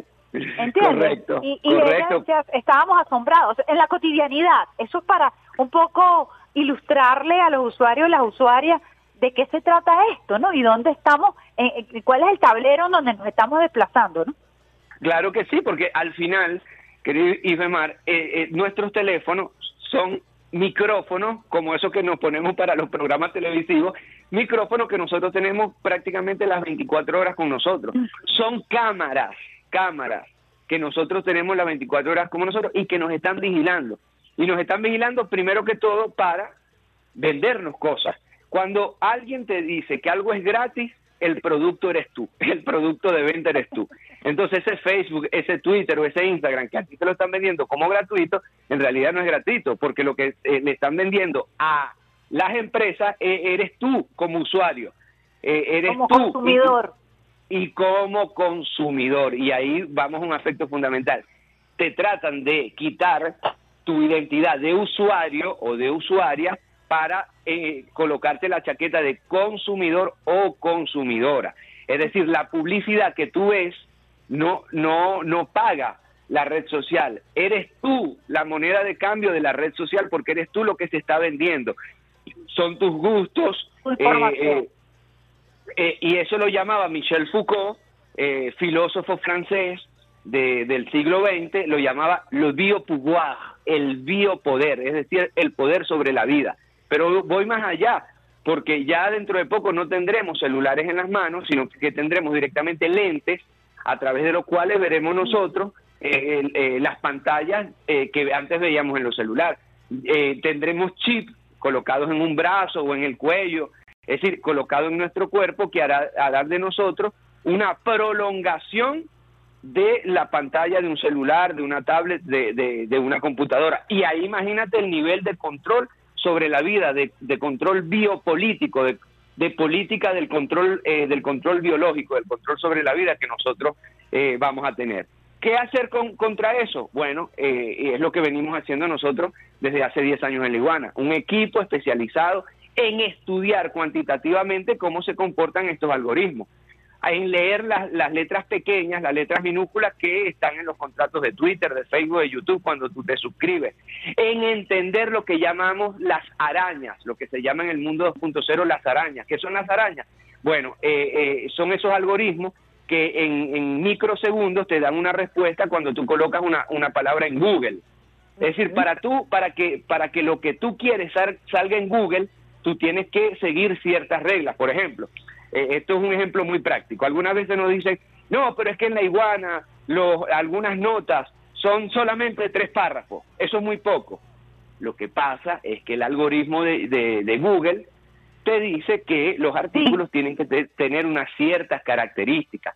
Tienen que ser artículos de tres o cuatro párrafos, tienen que ser artículos con hipervínculos. Para que pueda aparecer en Google, eso es cierto, porque ahora cuando Claro, tú creas un claro. portal web, y esto lo, lo- lo hago desde la experiencia del portal web que nosotros acabamos de crear, ellos incluso te dicen, dame el objetivo meta. El objetivo Correcto. meta es el, el párrafo corto, ni siquiera tres párrafos, el párrafo corto de cómo tú quieres que te visualicen en Google. Correcto, correcto, así es. Y, por ejemplo, te dicen eh, en los tres párrafos o cuatro párrafos que tú vas a escribir, en, eh, en entre esos párrafos tienen que colocar hipervínculos, es decir, palabras claves que a las cuales tú puedes, en las cuales tú puedes clicar, hacer clic y que te lleve a otra nota que tiene que ver con esa. Es decir, hay una serie de reglas que, contrariamente a, a la lógica del patito feo, ay, yo soy de izquierda, ay, yo soy revolucionario, ay, yo soy chavista y me bloquean y nadie me quiere, no, vamos a ponernos a estudiar la herramienta que estamos utilizando, a manejarla cada vez mejor y a tener buenos resultados. Eh, nosotros estamos llegando a 200 mil seguidores en una cuenta de YouTube, pero antes tuvimos dos cuentas de YouTube bloqueadas. nosotros estamos en, mi cuenta personal de Twitter, estoy llegando a un millón de seguidores, pero ¿cuántas veces nos han bloqueado esa cuenta? Sobre todo cuando hay eventos electorales en los Estados Unidos. Entonces, otra, o ahí, claro, ahí hay atajos, eh, y Remar. Eh, bueno, portales web, eh, eh, portaluchos web que, que, son una estafa y, que agarran y compran una cuenta Twitter con ya 300 mil o 400 mil seguidores, o que te compran una cuenta Instagram de una empresa que vendía pastelitos, o que, o que están comprando eh, visitas en YouTube. Eso también se puede hacer ya, es decir, ya se puede hacer trampa a la carta. Ya hay empresas que te venden cuentas con miles de seguidores o cientos de miles de seguidores. Maletín, pues. ¿Cómo? Empresa de maletín, como Empresa de maletín, empresa de maletín. Entonces tú ves un programa en vivo que tiene eh, 60 visitas en vivo, termina con 700 visitas y al otro día tiene 200 mil visitas. Bueno, ahí están comprando, ahí están estafando. También está el, también el 2.0 puede ser el reino de la estafa, el reino del espejismo para crear un portal web en tiempo real, eh, eh, recabar fondos durante seis meses, un año y después cerrar. ¿Cuántos portales web y demás nosotros lo hemos visto en estos 10 años? Portales web que nacieron en, medio de las guarimbas. No voy a decir nombres aquí. Eh, eh, con, con, todas las figuras mayameras, por ejemplo, y que recabaron un poco de plata y de pronto se desaparecieron. Entonces, eh, también hay que tener mucho cuidado con el, con el tema de las estafas en, el 2.0. El secreto de la iguana es, es 10 años ininterrumpidos de, de, información y de, comunicación 2.0 en un país, y demás, donde, donde han habido intentos de golpe de Estado, intentos de magnicidio, eh, blackout eléctrico, intento de invasión, ataque a la moneda, es decir, eh, eh, problemas de conectividad también, que ha sido uno de los grandes desafíos. Igual. bloqueo de las, de, la, de las plataformas. De las plata correcto, sí, sí, sí. Nosotros hemos sido bloqueados e incluso estamos bloqueados al día de hoy porque tú no puedes monetizar en YouTube como monetizan otros países. Tienes que tercerizar, en fin. Eh, es complejo el tema y sin embargo pues tenemos esa experiencia y, estamos mencionando hoy por hoy la experiencia de la iguana por ser longeva, por ser pionera, que nos permite a nosotros anclarnos en la posibilidad de continuar creando proyectos que puedan ser de larga duración, ¿no? Y eso es lo más interesante de, de la iguana que ha logrado sortear todas estas dificultades y que ha logrado ese lifting comunicacional, como dice todos Osvaldo, que me parece muy interesante porque ciertamente, y yo siempre apelo a la ética, ¿no? La ética como norte o como sur eh, del trabajo que nosotros realizamos. La ética siempre va a prevalecer en medio de las confusiones, en medio de las diatribas acerca del, del ejercicio del periodismo. Y creo que esa combinación perfecta que has hecho pública el día de hoy eh, significa un aporte muy importante para definir los nuevos linderos de lo que es el periodismo en este momento eh, convulsionado, ¿no? Sí, de, mira, Ibemar, si me permites, hay un detalle que, que yo creo que los usuarios y las usuarias pueden eh, digerir con mucha más facilidad para que nos demos cuenta de la dificultad de mantener por 10 años un portal web en un país eh, tan atacado como Venezuela. Eh, con el, nosotros estamos hablando en iguana.tv de eh, alrededor de 3 millones de usuarios al mes. una barbaridad que nos pone a competir con los grandes medios de comunicación progresistas del planeta en cualquier idioma. Con la diferencia que con esos 3 millones nosotros estaríamos, no sé, como reggaetonero eh, eh, eh, lanzando dólares por todas partes porque uno puede vivir solamente de publicidad internacional con esta con esto pero si tú estás en Venezuela el clic que te paga YouTube el clic que te paga cualquier empresa de publicidad internacional es de 0,000000 es, es ah. prácticamente inexistente porque el, el, el acoso económico político que, que, tienen contra Venezuela también impacta a sus medios de comunicación. Entonces tú con el mismo portal, Isbemar, si tú estás en Colombia, es decir, con este flujo y con este millones de usuarios, si tú estás en Colombia o estás en Brasil, si estás un centímetro después de la frontera venezolana, cada clic te puede costar hasta 0,30 céntimos de dólar. Es decir, que, que, que, que imagínate, haz esa multiplicación. Pero aquí en Venezuela no, porque precisamente dentro de este algoritmo, que también es un algoritmo comercial, tratan de atacar los medios de comunicación alternativos venezolanos para que no sean rentables. Entonces, el, bloqueo y las sanciones también lo vive un medio de comunicación como la iguana.tv y todos los días en medio de la felicidad del trabajo, también hay, hay un, un componente de estrés muy grande, porque estás todo el tiempo bajo la presión del algoritmo, bajo los bloqueos o las sanciones de tus cuentas o redes sociales, bajo, bajo el robo de, de, de, la producción incluso monetaria que tú estás haciendo a través de tus videos, a través de tu portal, y eh, eh, eh, el trabajo, claro, puertas afuera no se ve, pero puertas adentro hay una logística muy grande como la como la tiene nuestra empresa petrolera, como lo como lo, lo tienen nuestra, nuestro, nuestros hospitales, como lo tienen nuestras nuestras industrias del transporte, también en la comunicación hay una persecución y un acoso muy fuerte, incluso desde el punto de vista comercial. Entonces ellos que te colocan las reglas, los algoritmos, ellos que te colocan las normas, eh, nosotros que las seguimos y siguiendo eh, las reglas de ellos, le ganamos, entonces ahí vienen entonces los bloqueos, las sanciones y, tratar de quebrarte en, en, lo comercial. Es decir, que por donde tú lo veas, es una, es una guerra desleal, pero que tenemos que dar y que tenemos que ganar. ¿Quién ha dicho que, que cualquier guerra revolucionaria o batalla revolucionaria ha sido fácil? Claro, fíjate que quisiera tocar un tema quizás un poco más íntimo, es el tema de la dinámica laboral, porque eso también es disruptivo. Estamos hablando del teletrabajo, estamos hablando de otras formas de hacer, eh, eh, de hacer periodismo, de hacer comunicación, estamos hablando, como lo describía, de la importancia del diseñador gráfico, de cómo incluso los periodistas tenemos que avanzar hacia esa, esa nueva estética, como lo definías, ¿no? Quisiera que nos hablaras un poco de eso, porque sigue también sigue siendo también este eh, un aspecto curioso, eh, incluso temeroso para los periodistas que eh, todavía no dan ese paso y, a ser periodistas integrales, a ser comunicadores integrales, ¿no? Recuerda que el tema del periodismo también, el tema del título del periodismo y del ejercicio del periodismo como gremio, tiene su, sus cosas, pues, tiene sus detalles. Sí, sí, conozco, conozco muy bien a, mi querido colega periodista porque, bueno, tengo ya varios, varias décadas trabajando, trabajando con ellos y con ella. Eh, bueno, tú sabes que, que mi gran hermano, maestro y amigo Luis Brito García, desde hace mucho tiempo eh, en, tertulias, él, viene diciéndome, eh, pero mucho antes de la pandemia, que cómo era esto, que uno tiene que agarrar un carro, un transporte, un bus para llegar a un lugar, después de ese lugar tiene que... Eh, y él me contaba todo lo que tiene que hacer un trabajador para llegar a su trabajo. Y él me decía, es con, eh, pero mucho antes de la pandemia, él me decía, es, completamente contraproducente. Porque al final es un desgaste, es trabajar para trabajar. es decir, tú trabajas para llegar al trabajo. Así es. Eh, y, él decía, todo esto tiene un una grandísima inutilidad. Inspirado también por Luis, nosotros desde hace 10 años eh, dijimos, ya va, pero ¿cuál es el sentido de estar espacialmente, espacialmente en un lugar si nosotros podemos estar en ese mismo lugar temporalmente, ¿ve? Espacio y tiempo. Eh, y, bueno, y hace 10 años plantear un teletrabajo era igualmente una, una locura quijotesca.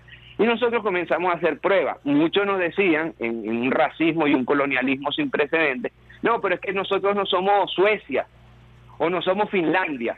Entonces, si un trabajador, esto te estoy hablando del 2012, si un trabajador va a trabajar desde su casa, va a echar carro, porque somos venezolanos.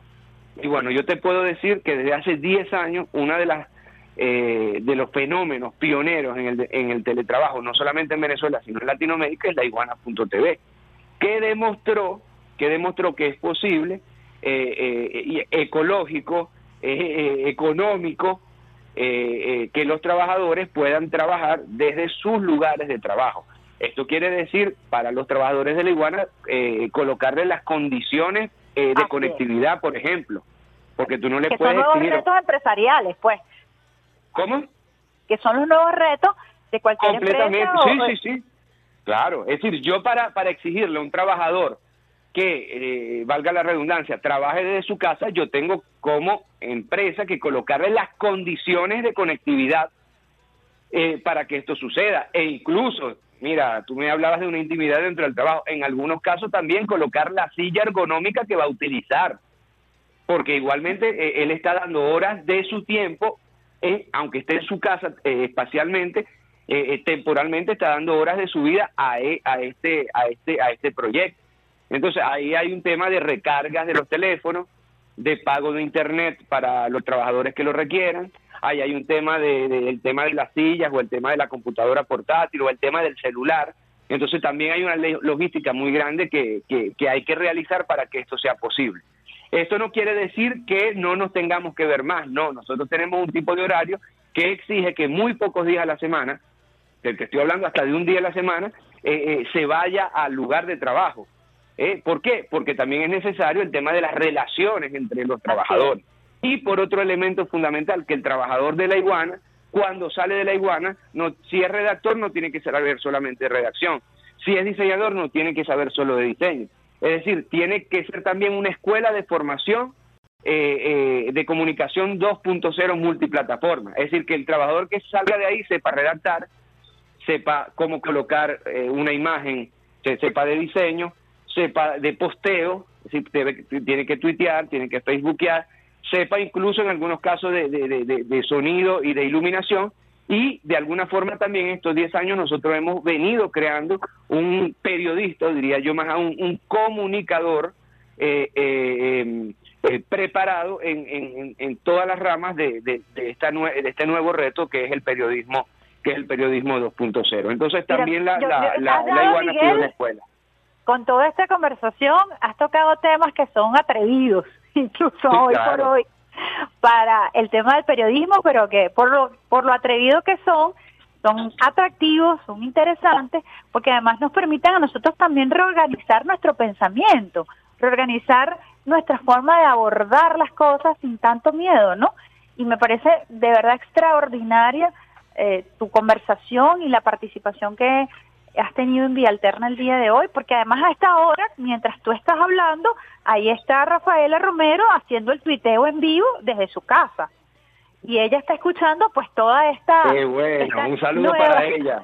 Un saludo Ella que le está- está echando pichón ahí la compañera. Sí, desde temprano. Pero eh, para nosotros también como medio es un reto eh, todas esas premisas que tú estás lanzando porque definitivamente nos, nos, nos obliga y nos obliga como Estado, Miguel, o sea, a reorganizar la fuerza laboral, sí, que es sí. quizá lo, lo que yo veo más lento en todo esto, ¿no? Porque la disposición para, tra- para trabajar existe. Eh, quizás para ustedes en pandemia no fue un impacto tan grande porque ya lo venían haciendo. Pero Correcto. para los medios tradicionales, esto ha sido, estos dos años ha sido un cambio, pero, o sea, un tsunami, como tú decías eh, anteriormente. Entonces, a nivel de, de legislación, no sé si tú me acompañas en esto, a nivel de, del tema burocrático, ¿no? Me parece que quizás lo más lento en todo este proceso porque es lo, lo, lo que debe agilizarse eh, en función del cambio del nuevo paradigma que, que ha significado la pandemia y toda esta comunicación 2.0, ¿no? Sí, yo, yo siempre digo, querido, querido que, que la revolución eh, tiene eh, una R de más, porque la, la revolución es evolución. ¿Y qué le da esa R? El tiempo eh, rápido, la temporalidad súbita. Es decir, la revolución es una evolución eh, mucho más rápida. más rápida.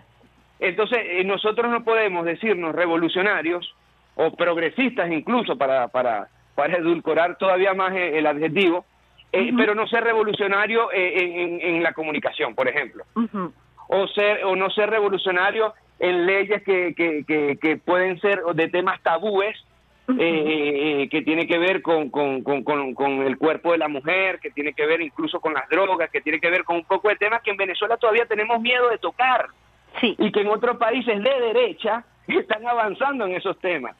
Pero bueno, en el, ca- en el caso de la comunicación, eh, si somos revolucionarios tenemos que también ser evolucionarios. Es decir, tenemos que apostar eh, a romper las amarras de una visión conservadora y, y- y claro que estoy de acuerdo contigo, una visión conservadora en términos de eh, legislativo, en términos de leyes laborales, en términos de colores y demás. Es decir, nosotros no, no tenemos que estar casados con, con, un- con una sola forma de hacer comunicación o con una sola ca- ca- cachucha informativa o con un solo color. O con, eh, eh, tenemos que abrirnos a las posibilidades que ahora nos da el, el 2.0, es decir, llegar a gente y a público que antes no podíamos, no podíamos tocar y no podíamos llegar. Es cierto que la comunicación hegemónica eh, en algunos casos nos aplasta, pero también es cierto que nosotros tenemos la posibilidad ahora, y es lo que ha hecho la iguana.tv, de comer público de centro o de centro derecha, que ya van a ver, y eso nosotros lo tenemos cuantificado, que ya van a ver a la iguana.tv como, como, como fuente fidedigna de información, aunque no estén de acuerdo en lo ideológico con la, con la iguana. Claro, que es lo que yo te decía de la credibilidad, de, de lo que significa trabajar duro para ser legítimo y para ser creíble, ¿no? Y Claro. allí el trabajo eh, tesonero de estos 10 años, ¿no? Que tú hayas podido ser disruptivo, que hayas podido trabajar en función de un nuevo concepto, una multiplataforma, pero que también pueda ser fuente de consulta. Además, con un lenguaje, eh, y ya, ya para ir cerrando, que también marcó una pauta, porque estábamos acostumbrados a la rigurosidad de los titulares, a un, al abordaje, y lo dijo el presidente el día de ayer, y lo voy a tocar, el, el, el, el lenguaje oficialista, ¿no? El presidente Sí. ayer lo decía, hay que volver a hacer el periodismo. Sí, Y, y él tocó ese tema que es- eh, yo estoy completamente de acuerdo y en el y, y en el que bueno yo como medio público he militado pues obviamente y, y él Sí, decía sí. bueno es momento eh, lo he militado pero también vengo de la formación del nacional y de la empresa Sí, privada así que puedo entender perfectamente lo que a lo que él se refiere porque mis inicios como periodista fueron así entonces eso que tú estás diciendo, creo que, no sé si coincides conmigo, estamos en el momento perfecto para atrevernos. Sí, sí, completamente. Y voy a decir una palabra que es un tabú, desgraciadamente en algunos círculos, el tema de gerencia, gerencia. Es decir, la organización de la realidad. La, gerencia no es otra cosa que la organización de la realidad. Eh, para que eh, eh, sea eh, los resultados a los cuales queremos llegar eh, eh, sean mucho más eh, efectivos, es decir, se vuelvan realidad. Lo que Aristóteles llamaba que la causa ideal, es decir, lo que yo tengo en la cabeza, se vuelva eh, real. Si el escultor tiene eh, una forma de mujer o, o- una forma de pájaro, una forma, no sé, eh, él lo hace realidad. Bueno, eso es el trabajo de gerencia. Yo creo que es importante también que nosotros nos formemos en la gerencia comunicacional, querido, querido Isbemar, que, que en algunos casos en nuestra fila es un tabú. Es decir, que la comunicación no se haga eh, con la lógica del ojo por cientismo. Es decir, a mí me parece que deberíamos hacer esto. No, no, no, no. Y volvemos al tema de lo cuantitativo. Ya la comunicación 2.0 nos da, eh, y la comunicación en general, nos dan los suficientes elementos cuantitativos para que nosotros podamos tomar buenas decisiones. Entonces yo apostaría más, si tú me lo permites, a, a- a también la formación eh, en, la gerencia de la, de la nueva comunicación, de la comunicación digital, de la, de la comunicación 2.0, para llegar de forma mucho más expedita a los fines que nosotros queremos con- con- conquistar. ¿Sabes por qué? Porque la comunicación ya no está esperando a nadie y que la comunicación 2.0 cada día está evolucionando, cada día está eh, eh, eh, surgiendo con nuevos eh, paradigmas, con nuevos algoritmos, y nosotros, si queremos dar una lucha política seria, tenemos que ser estudiosos del hecho comunicacional y convertirnos en gerentes de la comunicación política y de la comunicación eh, 2.0. Y termino con esto, Idemar. Eh, te lo dije al inicio, la política no es otra cosa que la capital de la palabra. Es decir, todo es la palabra, todo es eh, eh, eso que llamaban los griegos el logos, el logos, todo es el logos. Entonces, ¿qué tenemos que hacer nosotros? Tenemos que saber eh, eh, utilizar la palabra, el símbolo, el signo, estudiar su eficacia, estudiar cómo hacerlo cada vez más eficaz para poder llegar a- al público más grande, porque si nosotros creemos en la democracia, y vaya, si esta revolución cree en la democracia, tenemos que convencer al mayor número de personas posibles. Es decir, no podemos convertirlo en una secta que habla, eh, que, solamente habla, le habla a los convencidos y que se habla entre, nosotros mismos. No, señor. Nosotros tenemos que ir a convencer que no es otra cosa que vencer con el otro, convincer, vencer con el otro. Y la comunicación que nosotros eh, estamos buscando de la iguana.tv es una comunicación que precisamente va a tender la mano a todos los ciudadanos venezolanos e incluso a los ciudadanos nuestroamericanos, latinoamericanos, para decirles, mire, esta, no es, esta es nuestra verdad, estos son nuestros colores, estos son nuestros signos, nuestros símbolos, esta es nuestra palabra. Ven con nosotros. De eso se trata precisamente la comunicación. Lo contrario es lo que era Globovisión hace muchos años y eh, el, el- el portal después que devino de, de ese Globovisión, que es eh, la- el apocalipsis, todo está mal, nos vamos a morir todos, este país no sirve, eh, la desilusión, la desesperanza y nosotros no apostamos a esa comunicación. La comunicación tiene que ser fresca, juvenil, rápida, sincera, honesta y estamos viendo que sí se puede y que sí da buenos resultados. Mira, yo voy a terminar también comentándote algo desde mi experiencia personal. Y es que esta comunicación y esta forma de gerenciar, gerenciar, perdón, obliga a, la, a hacerte un gerente horizontal. La comunicación es horizontal. ¿Por qué lo digo? Porque uno siendo presidente de un medio, tú siendo director de un medio, yo me tengo que poner a redactar la nota de la web y conocer cómo se redacta la nota de la web. Ah, yo tengo que conocer cómo se maneja el Instagram. Yo tengo que conocer cómo se maneja una nota de manera digital y cómo se maneja en el, en el medio radio tradicional. Y esto nos obliga a quienes venimos de la vieja escuela y a quienes estamos hoy en estas nuevas responsabilidades a ser horizontal en la manera de manejar la comunicación. Es decir, cuando yo digo horizontal es que me igualo, si pudiera utilizar el término, al gestor, al gestor, al que está gestionando contenido y que todos estamos trabajando en la misma plataforma. No se puede ser un buen gerente de comunicación si tú no te metes en la candela. Sí, Bemar, eh, tienes tanta razón y me sonrío porque ahí hay una chanza entre nosotros, los trabajadores de la iguana.tv, eh, que dice laiguana.tv, atendido por sus propios dueños. bueno, así tiene que ser la multiplataforma, atendido por sus propios dueños. así, vamos a cerrar esta conversación. Agradezco muchísimo a Miguel Ángel Pérez Piela que es doctor, filósofo, un gran conversador, pero además experto en comunicaciones y déjame decirte que eh, me arranco, como yo digo, este día con el pie izquierdo y la mano en el corazón, luego de esta conversación, porque ha sido muy nutritiva para mí, muy pedagógica y estoy segura que también para los usuarios, las usuarias del Sistema Radio Nacional de Venezuela. Gracias, de verdad.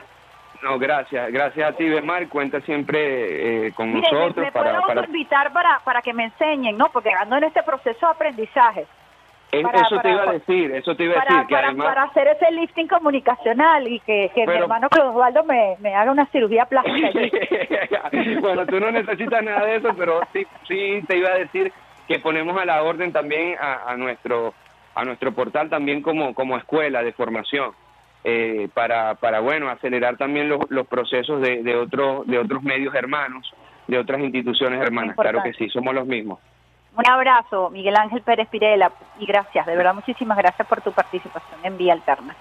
Gracias a ti, querida compañera, y gracias a todos. Un abrazo.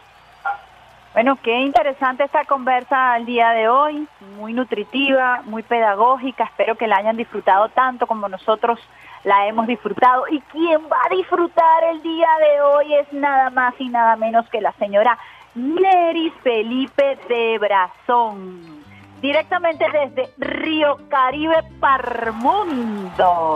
Nada más y nada menos que está de cumpleaños hoy la mamá del pulpo Alexander Brazón. Alexander, ¿qué, qué tiene por ahí para celebrar este cumpleaños rapidito?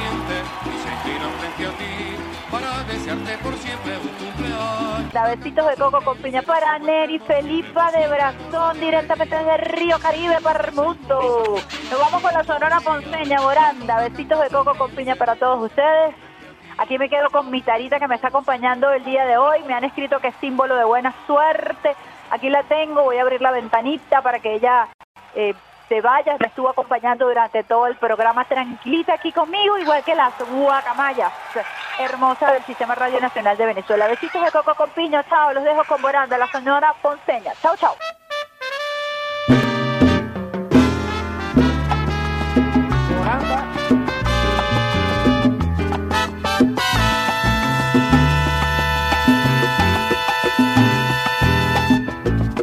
Territorio Apache.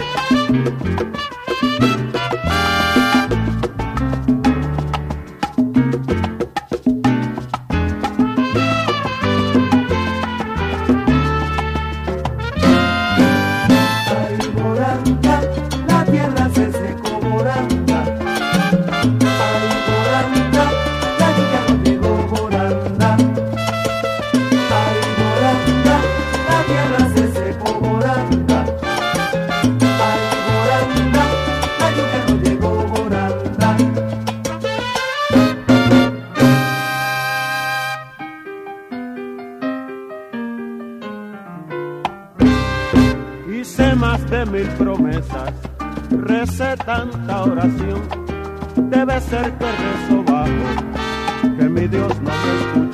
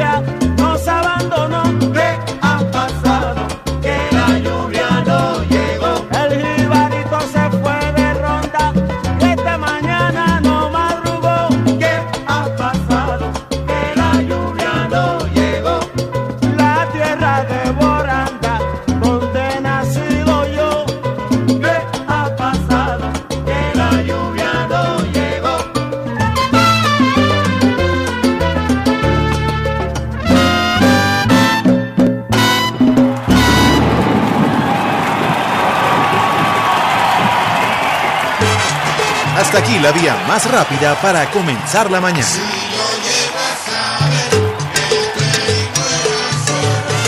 Esto fue Vía Alterna.